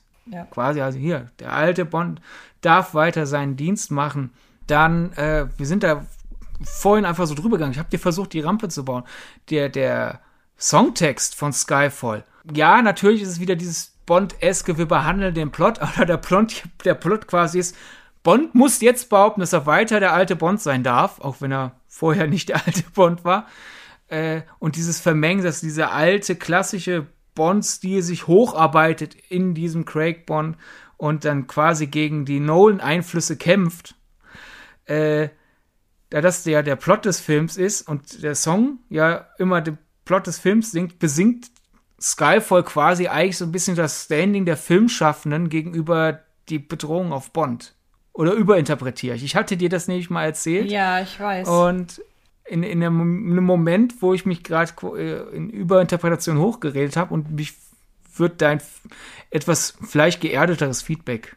Nee, ich finde das schon tatsächlich realistisch, was, worüber du gerade so ein bisschen, äh, was du so als ein Punkt von vielen abgehakt hast, den ich aber als wesentlich noch, sagen wir mal, wesentlich wichtiger erachte als äh, dafür, dass man ihn einfach ähm, so als einen von vielen nennt, sind die Scharmützel, ergo der Humor. Denn wenn man mal guckt, ich hatte so jetzt, ich habe die ja äh, jetzt alle nochmal geguckt, auch hintereinander innerhalb von wenigen Tagen. Und da war Bond, der, äh, Quatsch, da war Skyfall und im Nachgang vor allem Spectre. Das waren die Filme, die plötzlich wieder Humor in die Reihe gebracht haben. Und zwar, wenn man mal, ich meine, klar, wir haben schon in ähm, Casino Royale die Sache gesagt, dass da durchaus mit Augenzwinkern auf gewisse bekannte Szenen eingegangen wurde, aber da war nie, der, der Humor war nie so an der Oberfläche. Der war eher der ist eher dazu zustande, da, dadurch zustande gekommen, dass man ja weiß, worauf das anspielt und da wurde der Gag im Nachhinein nicht noch tausendmal erklärt. Ähm, aber ich finde so Skyfall und äh, Spectre, die haben da wieder so Humor reingebracht und vielleicht ist das auch dann entsprechend die Leichtigkeit, die dadurch zustande gekommen ist, dass man das, was du eben erzählt hast, genutzt hat, um das quasi zu verarbeiten. Das wäre so meine Ergänzung dazu. Ja. Und äh, dann eine Sache noch einfach. Ich meine, schaut euch einfach Skyfall nochmal an und denkt, habt im Hinterkopf, es geht eigentlich quasi darum, die ganze Zeit zu verteidigen, dass das Bond weiterhin existiert. So Motto, nein, diese ganzen Gerüchte, dass die Bond-Reihe tot ist, sind Schwachsinn. Bond ist zurück und wir klären jetzt auch, warum es der alte Bond sein muss, warum er den ganzen Bedrohungen sozusagen standhält in der, in der Filmlandschaft dann wird man das nicht los. Allein dann halt, wenn, wenn Bond zurückkehrt äh, zum MI6 und dann erstmal einen Test durchlaufen muss. Dann halt, ne, ja, gut, klar, der angeschlagene Agent muss beweisen, dass er fit ist. Aber sobald ihr einmal diesen Floh im Ohr habt, denkt ihr, ja, Bond muss beweisen, dass Bond fit ist, um sich neben den neuen modernen Riesenfranchises zu behaupten. Aber statt sich zu verbiegen, argumentiert dann dieser Bond ja die ganze Zeit, dass er alles nach seiner alten Nummer machen will. und äh, wie gesagt, während dieser Floh erstmal im Kopf ist, M hat ja dann, äh, einen, äh, muss ja bei einer Anhörung erklären, warum sie am Doppel-Null-Programm äh, äh, festhalten will. Und sie zitiert dann ein Ernest Hemingway Zitat, äh, äh, sie zitiert ein Zitat, ja, sehr klug, sie zitiert ein Ernest Hemingway Gedicht und vielleicht bilde ich mir Dinge ein, aber für mich ist es dann, hat man sich da wirklich die Mühe gemacht, ein Gedicht rauszusuchen, das dann auf die bisherigen Bonds zutrifft. Weil sie halt in, in der Logik des Films will sie einfach nur erklären, ja, das Doppel-Null-Programm hat ein paar Höhen und Tiefen durchgemacht, aber letzten Endes hat es einfach die Stärke, weiter existieren zu müssen.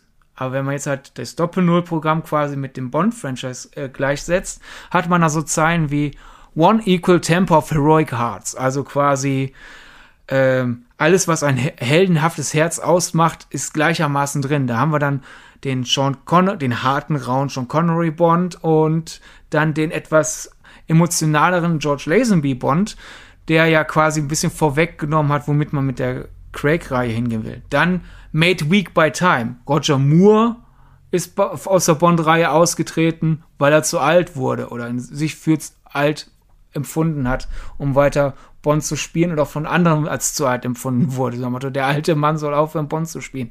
War ja dann so ein bisschen so die, die hämische Kritik an, an ihm später, obwohl ich zum Beispiel seinen letzten Bond für sehr unterhaltsam finde. Dann End Fate, also Made Weak by Time, Roger Moore and Fate. Timothy Dalton wurde ja nicht gefeuert. Es, es gab da auch wieder Lizenzprobleme einfach mit der Bond-Reihe. Und nach seinem zweiten Film war die Pause so lange bis zu seinem potenziellen dritten Film, dass man quasi gesagt hat, das macht keinen Sinn mehr da fortzusetzen. Wir starten wieder neu. Und dann But Strong in Will. Nämlich so nach Motto, man wollte Bond fortführen. Man wollte dran glauben, dass Bond weitergeht. Und das war dann ja quasi die er. Wir wollen weitermachen selbst wenn wir gerade so angeschlagen waren. Und das ist eine Zusammenfassung der, der Bonds vor Craig. In dem Film rund um Craig, der beweisen will, Bond, da, wir haben so viel durchgemacht als Bond-Reihe. Jetzt machen wir auch weiter. Genau, und wenn wir gerade dabei sind, den, ähm, den, den Eröffnungstitel von Skyfall zu analysieren, dann würde ich doch sagen, machen wir das direkt auch beim nächsten Eröffnungssong, nämlich Writings on the Raw Writings on the Wall von Sam Smith. Das Lustige ist, dass ich erst relativ spät gerafft habe, dass es nicht das, die geschriebenen Dinge an der Wand sind, sondern Writing Apostroph S. Ähm, und ähm, ich möchte es mal so ausdrücken. Auch da ist der Inhalt sehr, sehr eindeutig. Aber da habe ich das Gefühl, da hat man sich übernommen mit der Aussage. Denn das, was man sich erhofft hat, trifft auf den Film nicht unbedingt zu. Also ich ich weiß nicht, wie siehst du das? Äh, äh ich ich äh, werde deine Frage nicht beantworten, weil ich eine Gegenfrage erstmal mhm. habe, weil während ich bei, bei Skyfall ja wirklich, ich höre mir den Song an und ich, ich, ich verstehe da wirklich halt so nach Motto hier, ne, möge der Himmel über uns zusammenfallen. Wir halten das zusammen durch. So, wir, Eon Productions, wir halten an Bond durch. Und ihr werdet uns vermissen und dann wird Bond wieder zuschlagen. Ich habe das dann halt, ich habe mir dann äh, gestern Spectre nochmal angeschaut mit, die, mit dem Vorsatz, ich, ich finde jetzt ähnlichen Meta-Kommentar in Spectre wie in Skyfall. Und ich bin allein schon beim, beim Song gescheitert. Also nicht nur, dass ich den Song schlecht finde. Man kann, wir haben ja, glaube ich, schon mal bewiesen, wir können auch durch Sachen, die wir nicht super finden, versuchen, ein bisschen interpretatorisch durchzusteigen. Abgesehen davon, dass nach dem Bond-Song einen Oscar gewonnen hat, der erste Bond-Vorspann danach. Damit beginnt, dass Daniel Craig quasi wie, wie ein Oscar aussieht. Wenn er so mit nacktem Oberkörper und breit rausgepackten Schultern in goldenem Licht dasteht und sich Frauen um ihn regelt. So, hier, guckt mal, Bond hat einen Oscar gewonnen und ihr habt gedacht, er ist durch. Äh, abgesehen davon habe ich da überhaupt keinen Metakommentar und du sagst, der sei sogar super deutlich. Daher darfst du jetzt mal die Erklärbärin spielen. Das würde mich interessieren. Also erstmal noch kurz zur Ergänzung. Ich glaube, wir sind uns einig, Writings on the Wall von Sam Smith war der umstrittenste, umstrittenste Bond-Song nach, ähm, oder beziehungsweise eigentlich noch mehr als äh, der Die Another Day. Ja, hattest du den als so umstritten aufgefasst? Ich dachte eher. Madonna, ja, klar, weil da dieses Du darfst doch nicht hier so einen komischen Elektro-Song. Ach so, ja, gut, unter diesen Umständen. Ja, da hast du schon recht. Welchen hattest du denn gerade auf der Zunge? Ähm, Another Way to Die. Der war ja eigentlich auch recht der war auch nicht beliebt, ja. Genau, aber ich hatte so das Gefühl, bei Writings on the Wall kam sehr stark die Antipathie, die einige hegen gegenüber Sam Smith durch, weil sie den ja doch als sehr weinerlich teilweise beschrieben haben. Der macht ja auch, muss man ja auch sagen, hin und wieder mal die ein oder andere weinerliche Nummer. Ähm, ich mochte Writings on the Wall immer recht gerne, habe aber nie da, erst, also habe erst im Zuge ähm, unserer Podcast-Idee mal angefangen, da auch wie bei Skyfall gewisse Verbindungen zu suchen. Und ich muss tatsächlich sagen, ich finde sie im Falle von Writings on the Wall wesentlich platter und auch entsprechend wesentlich eindeutiger und auch, und das ist, das umfasst beides, ähm, sehr selbstbeweihräuchernd, selbstbeweihräuchernd, wenn du verstehst, was ich meine. Denn der Film, äh, der, der Song beginnt im Erstmal natürlich mit der Erkenntnis, gut, ich war schon mal hier und ich habe auch Fehler gemacht, so. Aber ich bin eigentlich immer derjenige, ich bin immer wieder aufgestanden. Und das stimmt ja auch, das stammt, das kann ja noch ein direkter Kommentar auf Skyfall sein, denn ja, er ist, äh, die Reihe ist immer wieder auferstanden, hat sich immer wieder neu erfunden und es ist hin und wieder auch mal schief gegangen, aber am Ende habe ich es immer geschafft. Das ist ja schon mal eine Aussage, die kann man, die kann man eins zu eins auf Bond münzen ähm, und sie ist sehr im Aufbruch. Also sie ist sehr selbstbewusst vorgetragen. Ich meine, da wird halt gesagt, ich habe es trotzdem immer geschafft, egal wie oft ich für tot erklärt wurde, so ungefähr. Und dann wird es aber noch deutlicher. Dann kommen so Sachen wie, wenn ich schieße, dann treffe ich auch. So, und dann denke ich so, ja, aber was war denn mit so manchen anderen Filmen? Was war denn mit einem ähm, mit einem Quantum Trost beispielsweise? Ähm, und dann wird der Film relativ, äh, wird der Song relativ persönlich und das habe ich jetzt so im Nachgang darauf gemünzt, dass ja auch Spectre sehr stark in die Persönlichkeit von Bond geht. Ähm, mehr noch finde ich als Skyfall, wo das aber schon so angefangen hat. Und das ist meiner Ansicht nach auch der größte Kritikpunkt an Spectre, weil es den größten Raum einnimmt. Und ähm, ja, das wäre tatsächlich so meine Interpretation. Mhm. Und quasi und quasi nur noch mal um was kurz äh, zu ähm, äh, zu Ende zu führen, weil Writings on the Wall bedeutet ja in diesem Fall eben nicht das Geschriebene an der Wand, sondern so sinngemäß jetzt ist die Stunde gekommen, so ungefähr. Jetzt müssen wir abliefern. Und das betrachte ich auch noch so als Nachgang zu Skyfall. Ja, wir müssen jetzt beweisen, dass wir kein One-Hit-Wonder sind. Aber dann gleichzeitig die Einflüsse dieses Persönlichen, es wird sehr emotional teilweise auch noch in diesem Song. Ähm, da wird sich an eine dritte Person gewandt. Das macht es fast schon so ein bisschen, äh, an eine eine andere Person wird sich die da gerichtet, hat, hat keinen Namen und gar nichts, aber dieses, könntest du mich auffangen? Vielleicht ist es auch so ein bisschen auf das Publikum gemünzt, so nach dem Motto, könnt ihr mich auffangen, wenn ich auch mal scheitere? Also ich finde, da wird sehr klar in den Fokus gerückt, ich bin eigentlich schon ziemlich geil, ich, das Bond-Franchise, aber äh, ihr fangt mich doch auch auf, wenn es mir nicht so gut geht, oder? Und mhm. ähm, das finde ich, das finde ich sehr, sehr, ähm, ich will nicht exzentrisch sagen, ich verwechsel da manchmal zwei Worte, ähm, sehr extrovertiert, genau. Ähm, aber dadurch, dass wir ja wissen, was aus äh, Spectre geworden ist und dadurch, dass man sich hier meiner Ansicht nach so verhoben hat an dem persönlichen Background von Bond, wie der hier herausgestellt und wie der halt auch den eigentlichen, ich nenne es mal Fall, wir sind jetzt hier nicht in so einem klassischen Krimi, aber du weißt, was ich meine, dass der das so in den Hintergrund rückt. Ich finde, der, der Song im Nachgang unter diesen Gesichtspunkten ist der sehr selbstverliebt und taucht den ganzen Film in ein sehr selbstverliebtes Licht. Und okay, ja, wir sind uns gut. total, wir sind uns wie immer an dieser Stelle, wir können da auch überinterpretieren, äh, auf jeden Fall. Und ich bin ja ein Freund davon zu sagen, ich interpretiere eigentlich vorwiegend zugunsten des Films, aber wir sind hier halt jetzt nun mal so eingestiegen. Und das wäre so meine Interpretation von dem Song. Man, man muss ja wenigstens bei Bond Songs lassen, die haben ja immer ein bisschen mit ihrem eigenen Standing kokettiert. Man hat halt dann auch so, so Songs gehabt wie Nobody Does It Better. Ja. Ist natürlich gemeint hier, niemand ist besser als Bond. Daher finde ich es schon mal an sich nicht übertrieben, einem Bond-Song äh, zu unterstellen, er findet Bond toll. Ja, wobei man da natürlich, nein, aber wobei man da natürlich immer fragen muss, nobody's, wie, wie heißt der Nobody's Better Than Me? Nobody Does It Better. Nobody Does It Better, genau.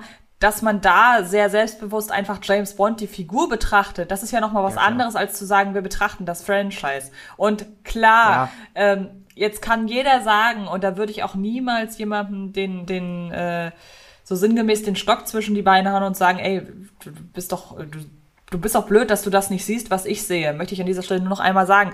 Natürlich besteht auch zu jedem Zeitpunkt die Möglichkeit, dass dieser ganze Songtext sich wieder auf die Figur Bond bezieht. Aber da wiederum sehe ich nicht so die Bezüge zum Inhalt von Spectre. Ein- Einmal muss ich ein paar Minuten zurück, weil du hast ja gesagt, hier, The Writings on the Wall ist ja quasi, jetzt müssen wir uns richtig reinhauen. Also eigentlich ist doch Writings on the Wall, die Zeichen stehen an der Wand, also die Zeichen sind eindeutig. Ja, aber es ist ja, es ist ja ein. Je nach Kontext kann es auch deins bedeuten. Wollte ich gerade sagen, ja. sich. Natürlich, genau. Und das habe ich halt auch erst gedacht und da dachte ich, Moment mal, wie könnte das denn gemeint sein? Vielleicht ist das wiederum ein Hinweis auf das Erfolgsgeheimnis haben wir doch vor Augen. Weißt du? Okay, gut. Weil, ich hab's immer, äh, äh, ich hab's immer verstanden im Kontext des Songs halt wirklich, die Zeichen sind eindeutig. Und nachher im, im, im Finale sind, sorgt ja, hat der Schurk ja wirklich an die Wand gekritzelt und so. Deswegen dachte ich, okay, das ist Ach jetzt so. dann die, die, die, die, nein, Moment. Der, der Twist kommt noch. Das ist wieder so dieses, man hat ja gern, wir verfassen die Story vorher zusammen und jetzt hier so, haha, nachher wird wirklich an die Wand gemalt. Aber sozusagen meine ironische, Kritis meine ironische Kritik an Spectre ist immer, dass der Song so in einem weinerlichen Tonfall so, die Zeichen waren eindeutig singt und du erinnerst dich, war ja bei dir in Hamburg genauso wie dann bei mir in sogar noch Düsseldorf. Da hat Düsseldorf noch Bond-Pressevorführung gekommen. Noch als aller, es gibt ja dann die Pressevorführungseinladung und bitte keine Spoiler und ändert, äh, erhaltet euch ans Embargo. Und manchmal nur noch, wenn man sich einträgt in die Anwesenheitsliste, dann nochmal, denk an das Embargo und bitte keine Spoiler. Und bei Spectre gab es noch den dritten Nachschlag, nämlich dann wirklich das allerletzte, bevor dir das Licht ausgeht, ist die Pressevertretung kommt runter. Denkt dran, keine Spoiler, nichts verraten, was in den Trailern vorkommt. Am besten gar nichts verraten. Und es war ja, alle haben schon bevor der Film gestartet ist, gesagt, sie so, hm, ja, Blofeld. Ja. Und deswegen, dass der, dass der Song so weinerlich, es war doch so eindeutig. Und ich sitze da schon so im Vorspann, ich so, ja, weil es ist, weil, weil es ist Blofeld. Ihr müsst da keinen Twist ausmachen. Ich hab's, ich hab's jetzt schon erkannt. Das war, ja, stimmt, das wollte ich auch noch sagen. Lustig, dass wir da die, die gleiche, ähm, die, den gleichen Gedankengang haben. Das wollte ich, hätte ich nämlich auch noch hinzugefügt. Und ich musste da auch daran denken, wir hatten, weiß ich gerade nicht, wie viele Jahre, müsste 2013 gewesen sein. Ähm, da hatten wir sowas in der Art schon ähnlich und ich dachte, das kann man doch eigentlich nicht toppen. Aber falls du dich erinnerst, Kahn. Genau, falls du dich erinnerst, Star Trek Into Darkness und die vermeintliche Geheimhaltung davon, dass Benedict Cumberbatch Khan ist, das hatte eine ähnliche Qualität. Ja, jedenfalls äh, die Nachfrage, die ich noch machen wollte, dann gehen wir aus dem Song raus. Wenn du ja meinst, du findest den Song so so so selbstverliebt, man das ist jetzt gemein, dass ich jetzt so eine Detailfrage stelle, aber ich finde, ich würde mich jetzt wirklich interessieren. Äh, wie erklärst du dann hier so, how do I live, how do I breathe? When you're not here, I'm suffocating. I wanna feel love run through my blood. Tell me, is this where I give it all up? Also wenn, wenn das so selbstverliebt ist, ist das ja aber schon ziemlich verzweifelt. Ja, das stimmt schon, aber ich habe ja schon gesagt, der hat ja persönliche Einflüsse, also äh, emotionale Einflüsse. Und ich finde, dass Spectre im Gesamten etwas emotional Weihnacht, Weihna, Weihnachtliches, genau. Weihnachten. im Gesamten etwas emotional Weinerliches hat. Ich finde, Spectre ist ein unfassbar sich selbst bemitleidender Film. Das bezieht sich nicht, ich weiß, also ich weiß, ich habe den gestern noch mal gesehen und dachte die ganze Zeit, ja, wir haben es verstanden. James Bond hat eine Vita, die ziemlich krass ist. Das haben wir aber auch schon in Ansätzen in Skyfall gehabt. Und ich finde auch, dass Spectre halt den Mythos James Bond total nochmal entmystifiziert. Da hat Sky, äh, nicht äh, Spectre meine ich, da hat Skyfall noch den Spagat hinbekommen zwischen wir geben euch Infos, die ihr bislang nicht hattet, aber wir behalten ein gewisses Mysterium bei. Und Spectre legt ja nun wirklich alles offen. Und äh, ja, das kann man auch in den Zeitgeist äh, pressen. Da wird die knallharte Männerfigur James Bond ne, aus, äh, aus diesem Image des knallharten Mannes rausgeholt. Wir haben ja schon darüber gesprochen, dass sich da die Bond-Reihe immer dem Zeitgeist angepasst hat. Aber ja, also das wäre so meine Interpretation. Natürlich hat die Lücken und natürlich ist die nicht von vorne bis hinten so eindeutig wie die Sache mit, mit Casino Royale und äh, kommentiert sich auf der Ebene als Neustart des Franchises. Aber wie gesagt, also als ich den Songtext mir jetzt das erste Mal unter diesen Gesichtspunkten angeguckt habe, ist mir das relativ schnell ins Auge gespro ge gesprungen. Okay, ja. Bevor wir dann weiterinterpretieren, nachdem du ja jetzt Spectre so wenig gutes Haar an den gelassen hast, Du hast ihm ja dennoch drei Sterne gegeben. Ich war, hatte mich schon emotional vorbereitet, hier äh, der, der Negative zu sein. Ich hatte halt im Vorfeld ja einen Tag vorher ähm, Quantum Trost gesehen und war da dann jetzt im Vergleich ja. von Spectre visuell nochmal viel, viel mehr angetan. Ich finde, Spectre sieht auch nochmal besser aus als Skyfall tatsächlich. Allein die Eröffnungsszene äh, mit dem äh, Hubschrauber und dem Stunt war das nicht. Wir haben vorhin mal kurz über Versicherung gesprochen, als er damals äh, auf die Pressekonferenz kam. War das nicht auch der Film, wo die Versicherungspolice bei diesem Stunt gestreikt hat oder war das ein Mission Impossible Teil? Ich wusste das nicht mehr genau. Also Boah, du erwischt mich gerade auf einem kalten Fuß äh, ich weiß, dass schöne Grüße an die Freunde von Florida, dass ja Team, äh, das Duell um die Welt zu Team Joko und Team Klaas wurde, weil ja angeblich die Versicherungen gesagt haben, wir versichern die beiden Idioten nicht mehr. äh, es gab mal sowas, aber Spectre hatte generell viele auch wieder viele Produktionsprobleme, das Budget ist nach oben geschwellt. Mexiko wollte, hat sehr enge Auflagen angeblich äh, gehabt, wie, wie Mexiko dargestellt werden darf. Versicherungspolice gebe ich einfach mal an unsere Zuhörerschaft. Wir genau. könnten natürlich jetzt auch einfach schneiden und recherchieren, aber dann stören wir den Gesprächsfluss und nachdem zuletzt unsere Gesprächsdynamik so gelobt wurde, können wir die auch nicht einfach da hast du recht, genau. unterbrechen. Ähm, jetzt habe ich auch danke, dass du das so ein bisschen überspielt hast. Jetzt weiß ich auch wieder, wo wir eigentlich waren. Ich habe das in deinen Augen gesehen.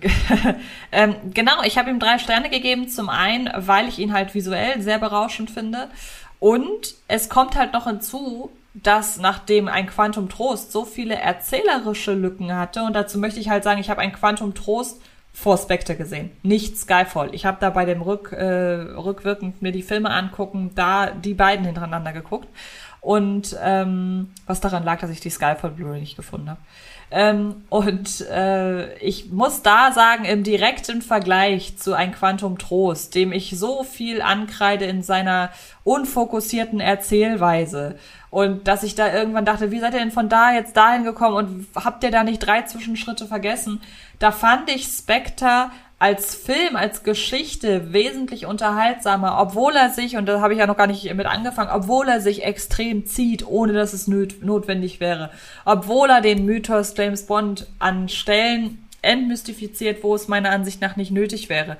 Obwohl er sich sehr in gewissen Einzelheiten ergeht. Aber trotzdem konnte ich, so blöd das klingt, der Story folgen und ähm, man sieht da ja auch, dass gewisse Fäden, die von äh, Casino Royale und äh, ein Quantum Trost aufgemacht wurden, dass die endlich zu ihrem Ende finden. Ich mag auch die Schluss, äh, das Schlussdrittel sehr gerne, muss ich sagen. Wie gesagt, nur inszenatorisch. Ähm, der hat, du hast recht, der hat, ähm, ich habe den ein bisschen mehr abgestraft, als er es eigentlich verdient hat, glaube ich. Ähm, zumindest im direkten Vergleich zu Quantum. Äh, trotzdem ist es, ich finde ihn einfach in vielerlei Hinsicht auch so faul dann wiederum.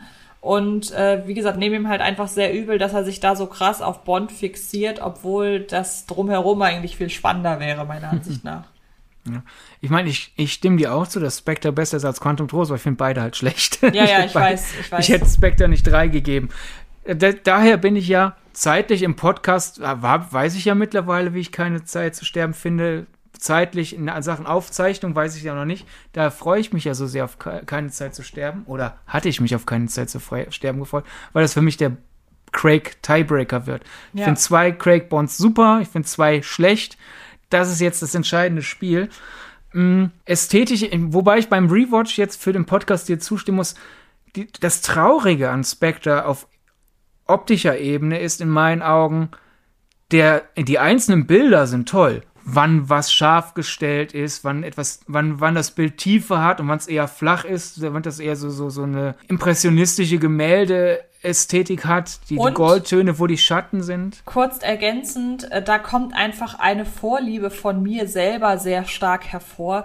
Ähm, wie du weißt, mag ich sehr oder bin ich sofort drin, wenn die Bilder sehr aufgeräumt sind und sehr klar in ihren Formen und sehr klar in ihren Farben. Also ähm, wenn man mal drauf achtet, da ist heute von heute mal generell ein sehr guter Kandidat für, der verwendet sehr klare Strukturen und der äh, so doof das klingt, der lässt ein Haus, habe ich das Gefühl, immer genau, also als Beispiel, lässt ein Haus immer nur so erscheinen von der Front, dass gerade Form gegeben sind. Der setzt wenig auf Kurven und wenig auf Weichheit und auch wenig auf viel Buntes. So, also selbst, und das finde ich wird in Spectre sehr stark von Anfang an deutlich, selbst ein so eigentlich farbenfrohes Fest, der, wie der Dia de los Muertos, der diese fantastische Eröffnungsszene umrahmt, selbst der ist sehr, sehr farbreduziert. Und ähm, wenn wir uns an Coco erinnern, klar, Coco ist Animationsfilm, aber das ganze Thema Dia de los Muertos ist eigentlich, es ist ein, eine Feier an das Leben, eine, ein Zelebri das Zelebrieren des Lebens. Da sind viele Farben immer drin. Und selbst sowas hat heute von heute mal sehr farbreduziert inszeniert. Und da kommt einfach ein persönliche, eine persönliche Vorliebe sehr stark zum Vorschein. Also beispielsweise Wes Anderson ist mir schon wieder ein bisschen zu krass, aber ich finde, heute von heute mal macht das fast auch so ein bisschen, der geht auch so sehr in Richtung, ich warte darauf, dass der mal zum Beispiel einen Jorgos Lantimos Film in, äh, filmt oder fotografiert, weil ich finde, dass das sehr gut zusammenpasst. Also um das abzuschließen, da kommt einfach eine persönliche Vorliebe sehr, sehr stark zum Tragen inszenatorisch bei dem Film. Ja. Da, wegen dieser Vorliebe müsstest du ja Tron Legacy eigentlich mehr mögen, als du es tust. Ja, ich weiß, ich muss mir den auch garantiert nochmal angucken und ich bin jetzt sehr gespannt. Äh, Wir sehen jetzt in nicht allzu langer Zeit äh, in Entfernung The French Dispatch und ähm, nochmal Thema Wes Anderson. Ähm, ich könnte mir vorstellen, durch meinen, in den letzten Jahren, da ist das, hat sich das sehr stark entwickelt, diese Vorliebe. Ich könnte mir vorstellen, dass ich mit Wes Anderson jetzt noch mehr anfangen kann. Ähm, der ist aber ja wesentlich verspielter und sehr farbenfroher, deshalb vielleicht auch nicht. Aber ich freue mich total darauf, dass mal kurz als ähm, da noch Einschub. Äh, es kann sich auch so gewisse Vorlieben in Sachen Film, die können sich auch erst im Laufe der Zeit entwickeln. Man ist nicht direkt Ja, ja. auf der Welt und äh, das, äh, jetzt könnte ich mir einen kleinen Seitenhieb erlauben. Aber man kommt nicht als der Pate oder Apocalypse Now-Fan zur Welt, sag ich mal so. Nein, man muss sich an alles ranfuchsen. Eben. Und man fuchst lieber, als dass man mit der Nase da reingestopft ist. Man ist kein Hund, der ins Ha- Haus gemacht hat. Exakt. Und mir hat nie jemand gesagt, ich soll in Filmen klare Strukturen mögen. Das habe ich selber irgendwann erkannt. Aber darauf wollte ich ja eigentlich vorhin hinaus, ich meinte ästhetisch. Einzelne Bilder finde ich gut. In, insgesamt finde ich ihn aber einfach zu monoton. Da sieht, sehen zu viele Orte zugleich aus, was dann aufgrund des sehr zähen Erzählens, weil so komplex ist die Story nicht, dass sie diese Laufzeit hat und so viel geschieht auch nicht, dass sie so viel Genau. Laufzeit hat. Ja. Spectre fühlt sich so nach einem First Draft an. So nach dem Motto, ich schreibe jetzt alles, was ich denke, was ich brauche. Und normalerweise gehe ich dann nochmal zurück und gucke, wo ich kürzen kann, weil sich Sachen wiederholen oder sowas. Und stattdessen wurde es gefilmt. Ja, nee, das stimmt. Das habe ich ja eben, da bin ich auch so drüber gegangen. Aber es ist natürlich einer der größten Schwachpunkte, diese unfassbare Länge. Und deshalb bin ich auch so ein bisschen. Ich hoffe sehr, dass keine Zeit zu sterben seine drei Stunden trägt. Das denke ich schon. Jedenfalls äh, zurück zu unserem eigentlichen hier interpre interpretieren. Was mich auch so ein bisschen an, an Spectre fuchst, also es ist ja schon eine Sauerei, dass der uns ein bisschen so die Interpretation kaputt macht. Nein, aber es, es fängt ja an, nachdem wir hier so, hm, Bond ist gestorben. Nein, er kämpft sich noch mal ins Leben zurück sozusagen, sowohl als Franchise als auch als Figur, dass dann halt Spectre beginnt mit The Dead Are Alive hat mich beim Rewatch abgeholt. Ich weiß noch so beim, beim damals in der Presseform, ich so, hä, was soll das? Ach so, ja, weil Dia de los Muertos. Ja, gut, okay. Dann die Szene ist ja auch noch super und ab dem Vorspann wird der Film für mich schwach. Aber jetzt halt so wegen des Podcasts, glaub, noch am selben Tag wie Skyfall lege ich Spectre ein und dann so, MGM-Logo, Sony-Logo, The Dead Are Alive. Ich so, ja, der Film hat ja vielleicht doch mehr zu bedeuten. Ich habe fast gedacht, hier wiederholt sich so eine Black Widow-Sache und da ich durch eine Interpretation den Film besser finde. Aber war es dann letzten Endes nicht. Weil ich finde, Spectre will das Versprechen einlösen, Craig ist jetzt Jetzt ist er der klassische Bond. Wir haben es zweimal angedeutet, er wird der klassische Bond. Dann beginnt er seinen dritten Film als klassischer Bond, dann wird er aber quasi aus dem Verkehr gezogen und muss sich wieder hocharbeiten und gegen die neuen Einflüsse erwehren und beweisen. Nein, das alte Bond sein ist toll und wir haben wirklich sehr viel des klassischen Bond. Wir haben die, die, die das, das Gadget-Auto, wir haben generell, wir haben auch hier so eine explodierende Uhr und wie er mit, mit Frauen umgeht, ist ein bisschen mehr so an der Vor-Craig äh, äh, ein bisschen so ein Mischmaß aus verschiedenen Vor-Craig-Phasen. Dann halt einfach die Rückkehr von Blofeld als großen Bond-Schurken nach langem, langem Warten und lizenzrechtlichem Hadern. Und so ein bisschen paar, die, die Sprüche sind mehr Bond One-Liner als vorher bei, bei Craig, aber das alles, er, er säuft halt in so einem langsamen Tonfall, der so eigentlich das wäre vielleicht eher der Film, den ich zur Quantum Trost Phase erwartet hätte. So ein Motto, okay, er ist vom Charakter her der alte Bond, aber weil wir noch so ein bisschen diese diese diese Realismus-Schiene fahren, dafür, dass der Film so so so so, so, so viele Gadgets hat, fühlt er sich aber so dröge an. Ja, Genau, also wie gesagt, es dauert relativ lange, bis er einen dann auch auf seiner dynamischen Seite kriegt.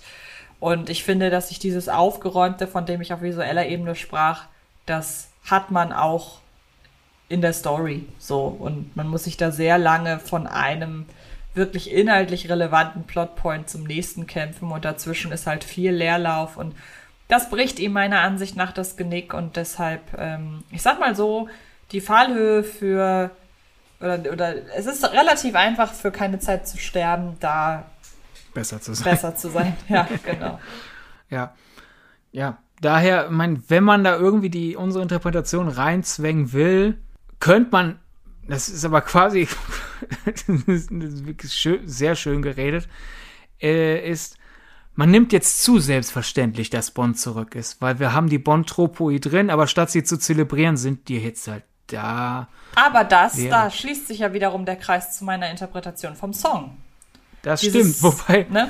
wenn, wenn das alles Plan war, ist das so ein bisschen so nach dem Motto, äh, man hat im Grunde mit dem Song schon angekündigt, dass man eigentlich weiß, dass man auf dem falschen Fuß ist. Das kann ich mir nicht vorstellen. Der Film wird nichts, wir müssen den jetzt aber drehen. Äh. Genau, ja, genau. Also, also behandeln wir das die ganze Zeit. Ey, will ich nicht, aber ich bin auch zu selbstbewusst, jetzt nochmal klein beizugeben. Genau. Das, das, ist das quasi die, Film, die filmgewordene Version des Mythos, was ja auf jedem Schulhof erzählt wird? hey, letztes Jahr in der, in der, in der Abi-Klasse, da war in der, in der Philosophieprüfung, in der Abi-Klausur Philosophie, da hat der Lehrer die Aufgabe gestellt, er definiert, was ist Mut. Und einer hat auf den Zettel geschrieben, das und ist gegangen und der hatte eine 1 plus, das auf jeder Schule erzählt wird und nie passiert ist. Das ist ja geil. Ich habe davon noch nie gehört, aber das finde ich Was? mega gut. Das Erzählen, das ist der Klassiker. Ach krass. Jeder rotzt sich das aus der Nase, dass das seine große Schwester war oder sein großer Bruder oder einfach der beste Kumpel aus fünf Klassen über einen oder so. Diese absolute erstunken und erlogene urbane Legende. Aber so diese, diese Attitüde, diese, das ist Mut und ich gehe jetzt, ja. das wäre dann jetzt quasi dieses, ah, wir sind Bond und wir fühlen uns toll, aber der Film ist schlecht, also spielen wir den jetzt einfach so runter. Ja. also ich würde mal sagen, wir enden schon wieder auf einer sehr negativen Ebene. Oh nein. Ähm, aber ja, hoffen wir einfach mal, dass die richtige Lobhudelei, wir waren ja jetzt gar nicht so negativ, es endet nur einfach wieder auf einer relativ negativen Ebene. Aber vielleicht tut das die Bond-Reihe rund um Daniel Craig im Gesamten ja nicht. Denn wir haben ja die große Hoffnung, dass keine Zeit zu sterben deutlich besser ist. Und ihr wisst an dieser Stelle, wenn ihr das hört, auch schon, ob es so ist. Denn wie ihr euch erinnert, am Anfang des Podcasts hat Sidney euch ja erzählt, wie keine Zeit zu sterben ist. Und nächste Woche werde ich sagen, ob ich Sidney zustimme oder nicht.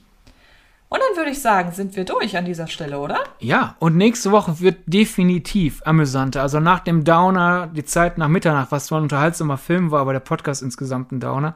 Wo nach, wir aber sehr, sehr schönes Feedback zu erhalten haben. Ja, an dieser vielen Stelle Dank. Wirklich vielen, vielen Dank an alle, die sich beteiligt haben. Dann halt der Downer, äh, Harvey Weinstein, Igitt, warum mussten wir so lange über den reden? Ah ja, wir haben uns das Thema selber ausgesucht. Wir sind, warum sind wir so blöd?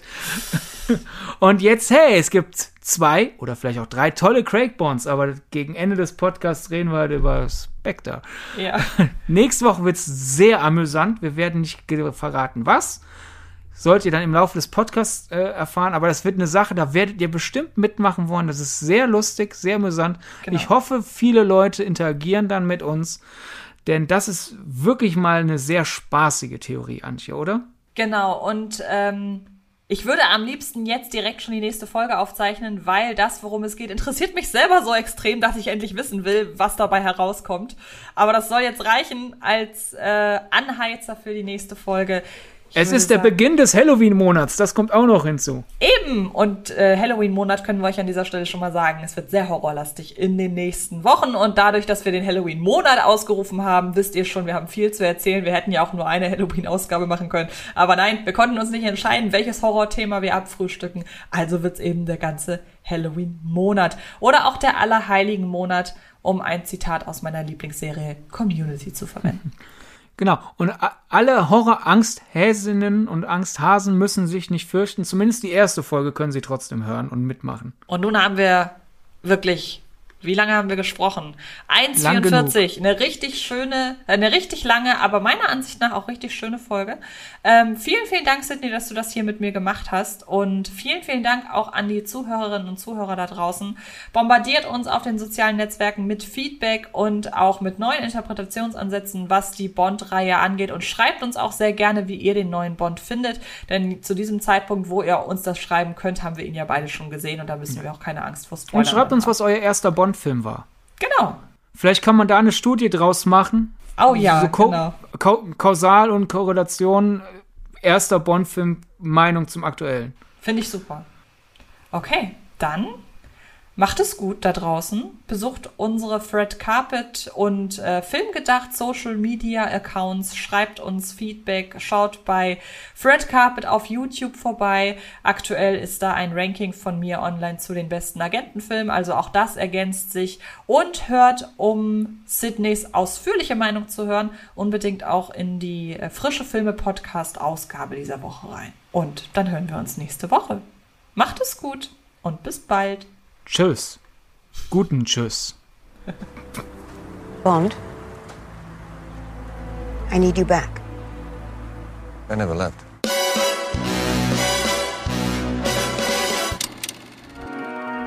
Das war Filmgedacht, ein Podcast von Fred Carpet. Mit freundlicher Unterstützung der völlig filmfanaten Köpfe von Anche Wessels und Sidney Schering. Filmgedacht kann Film gelauscht werden. Und zwar auf allen gängigen Podcast-Plattformen.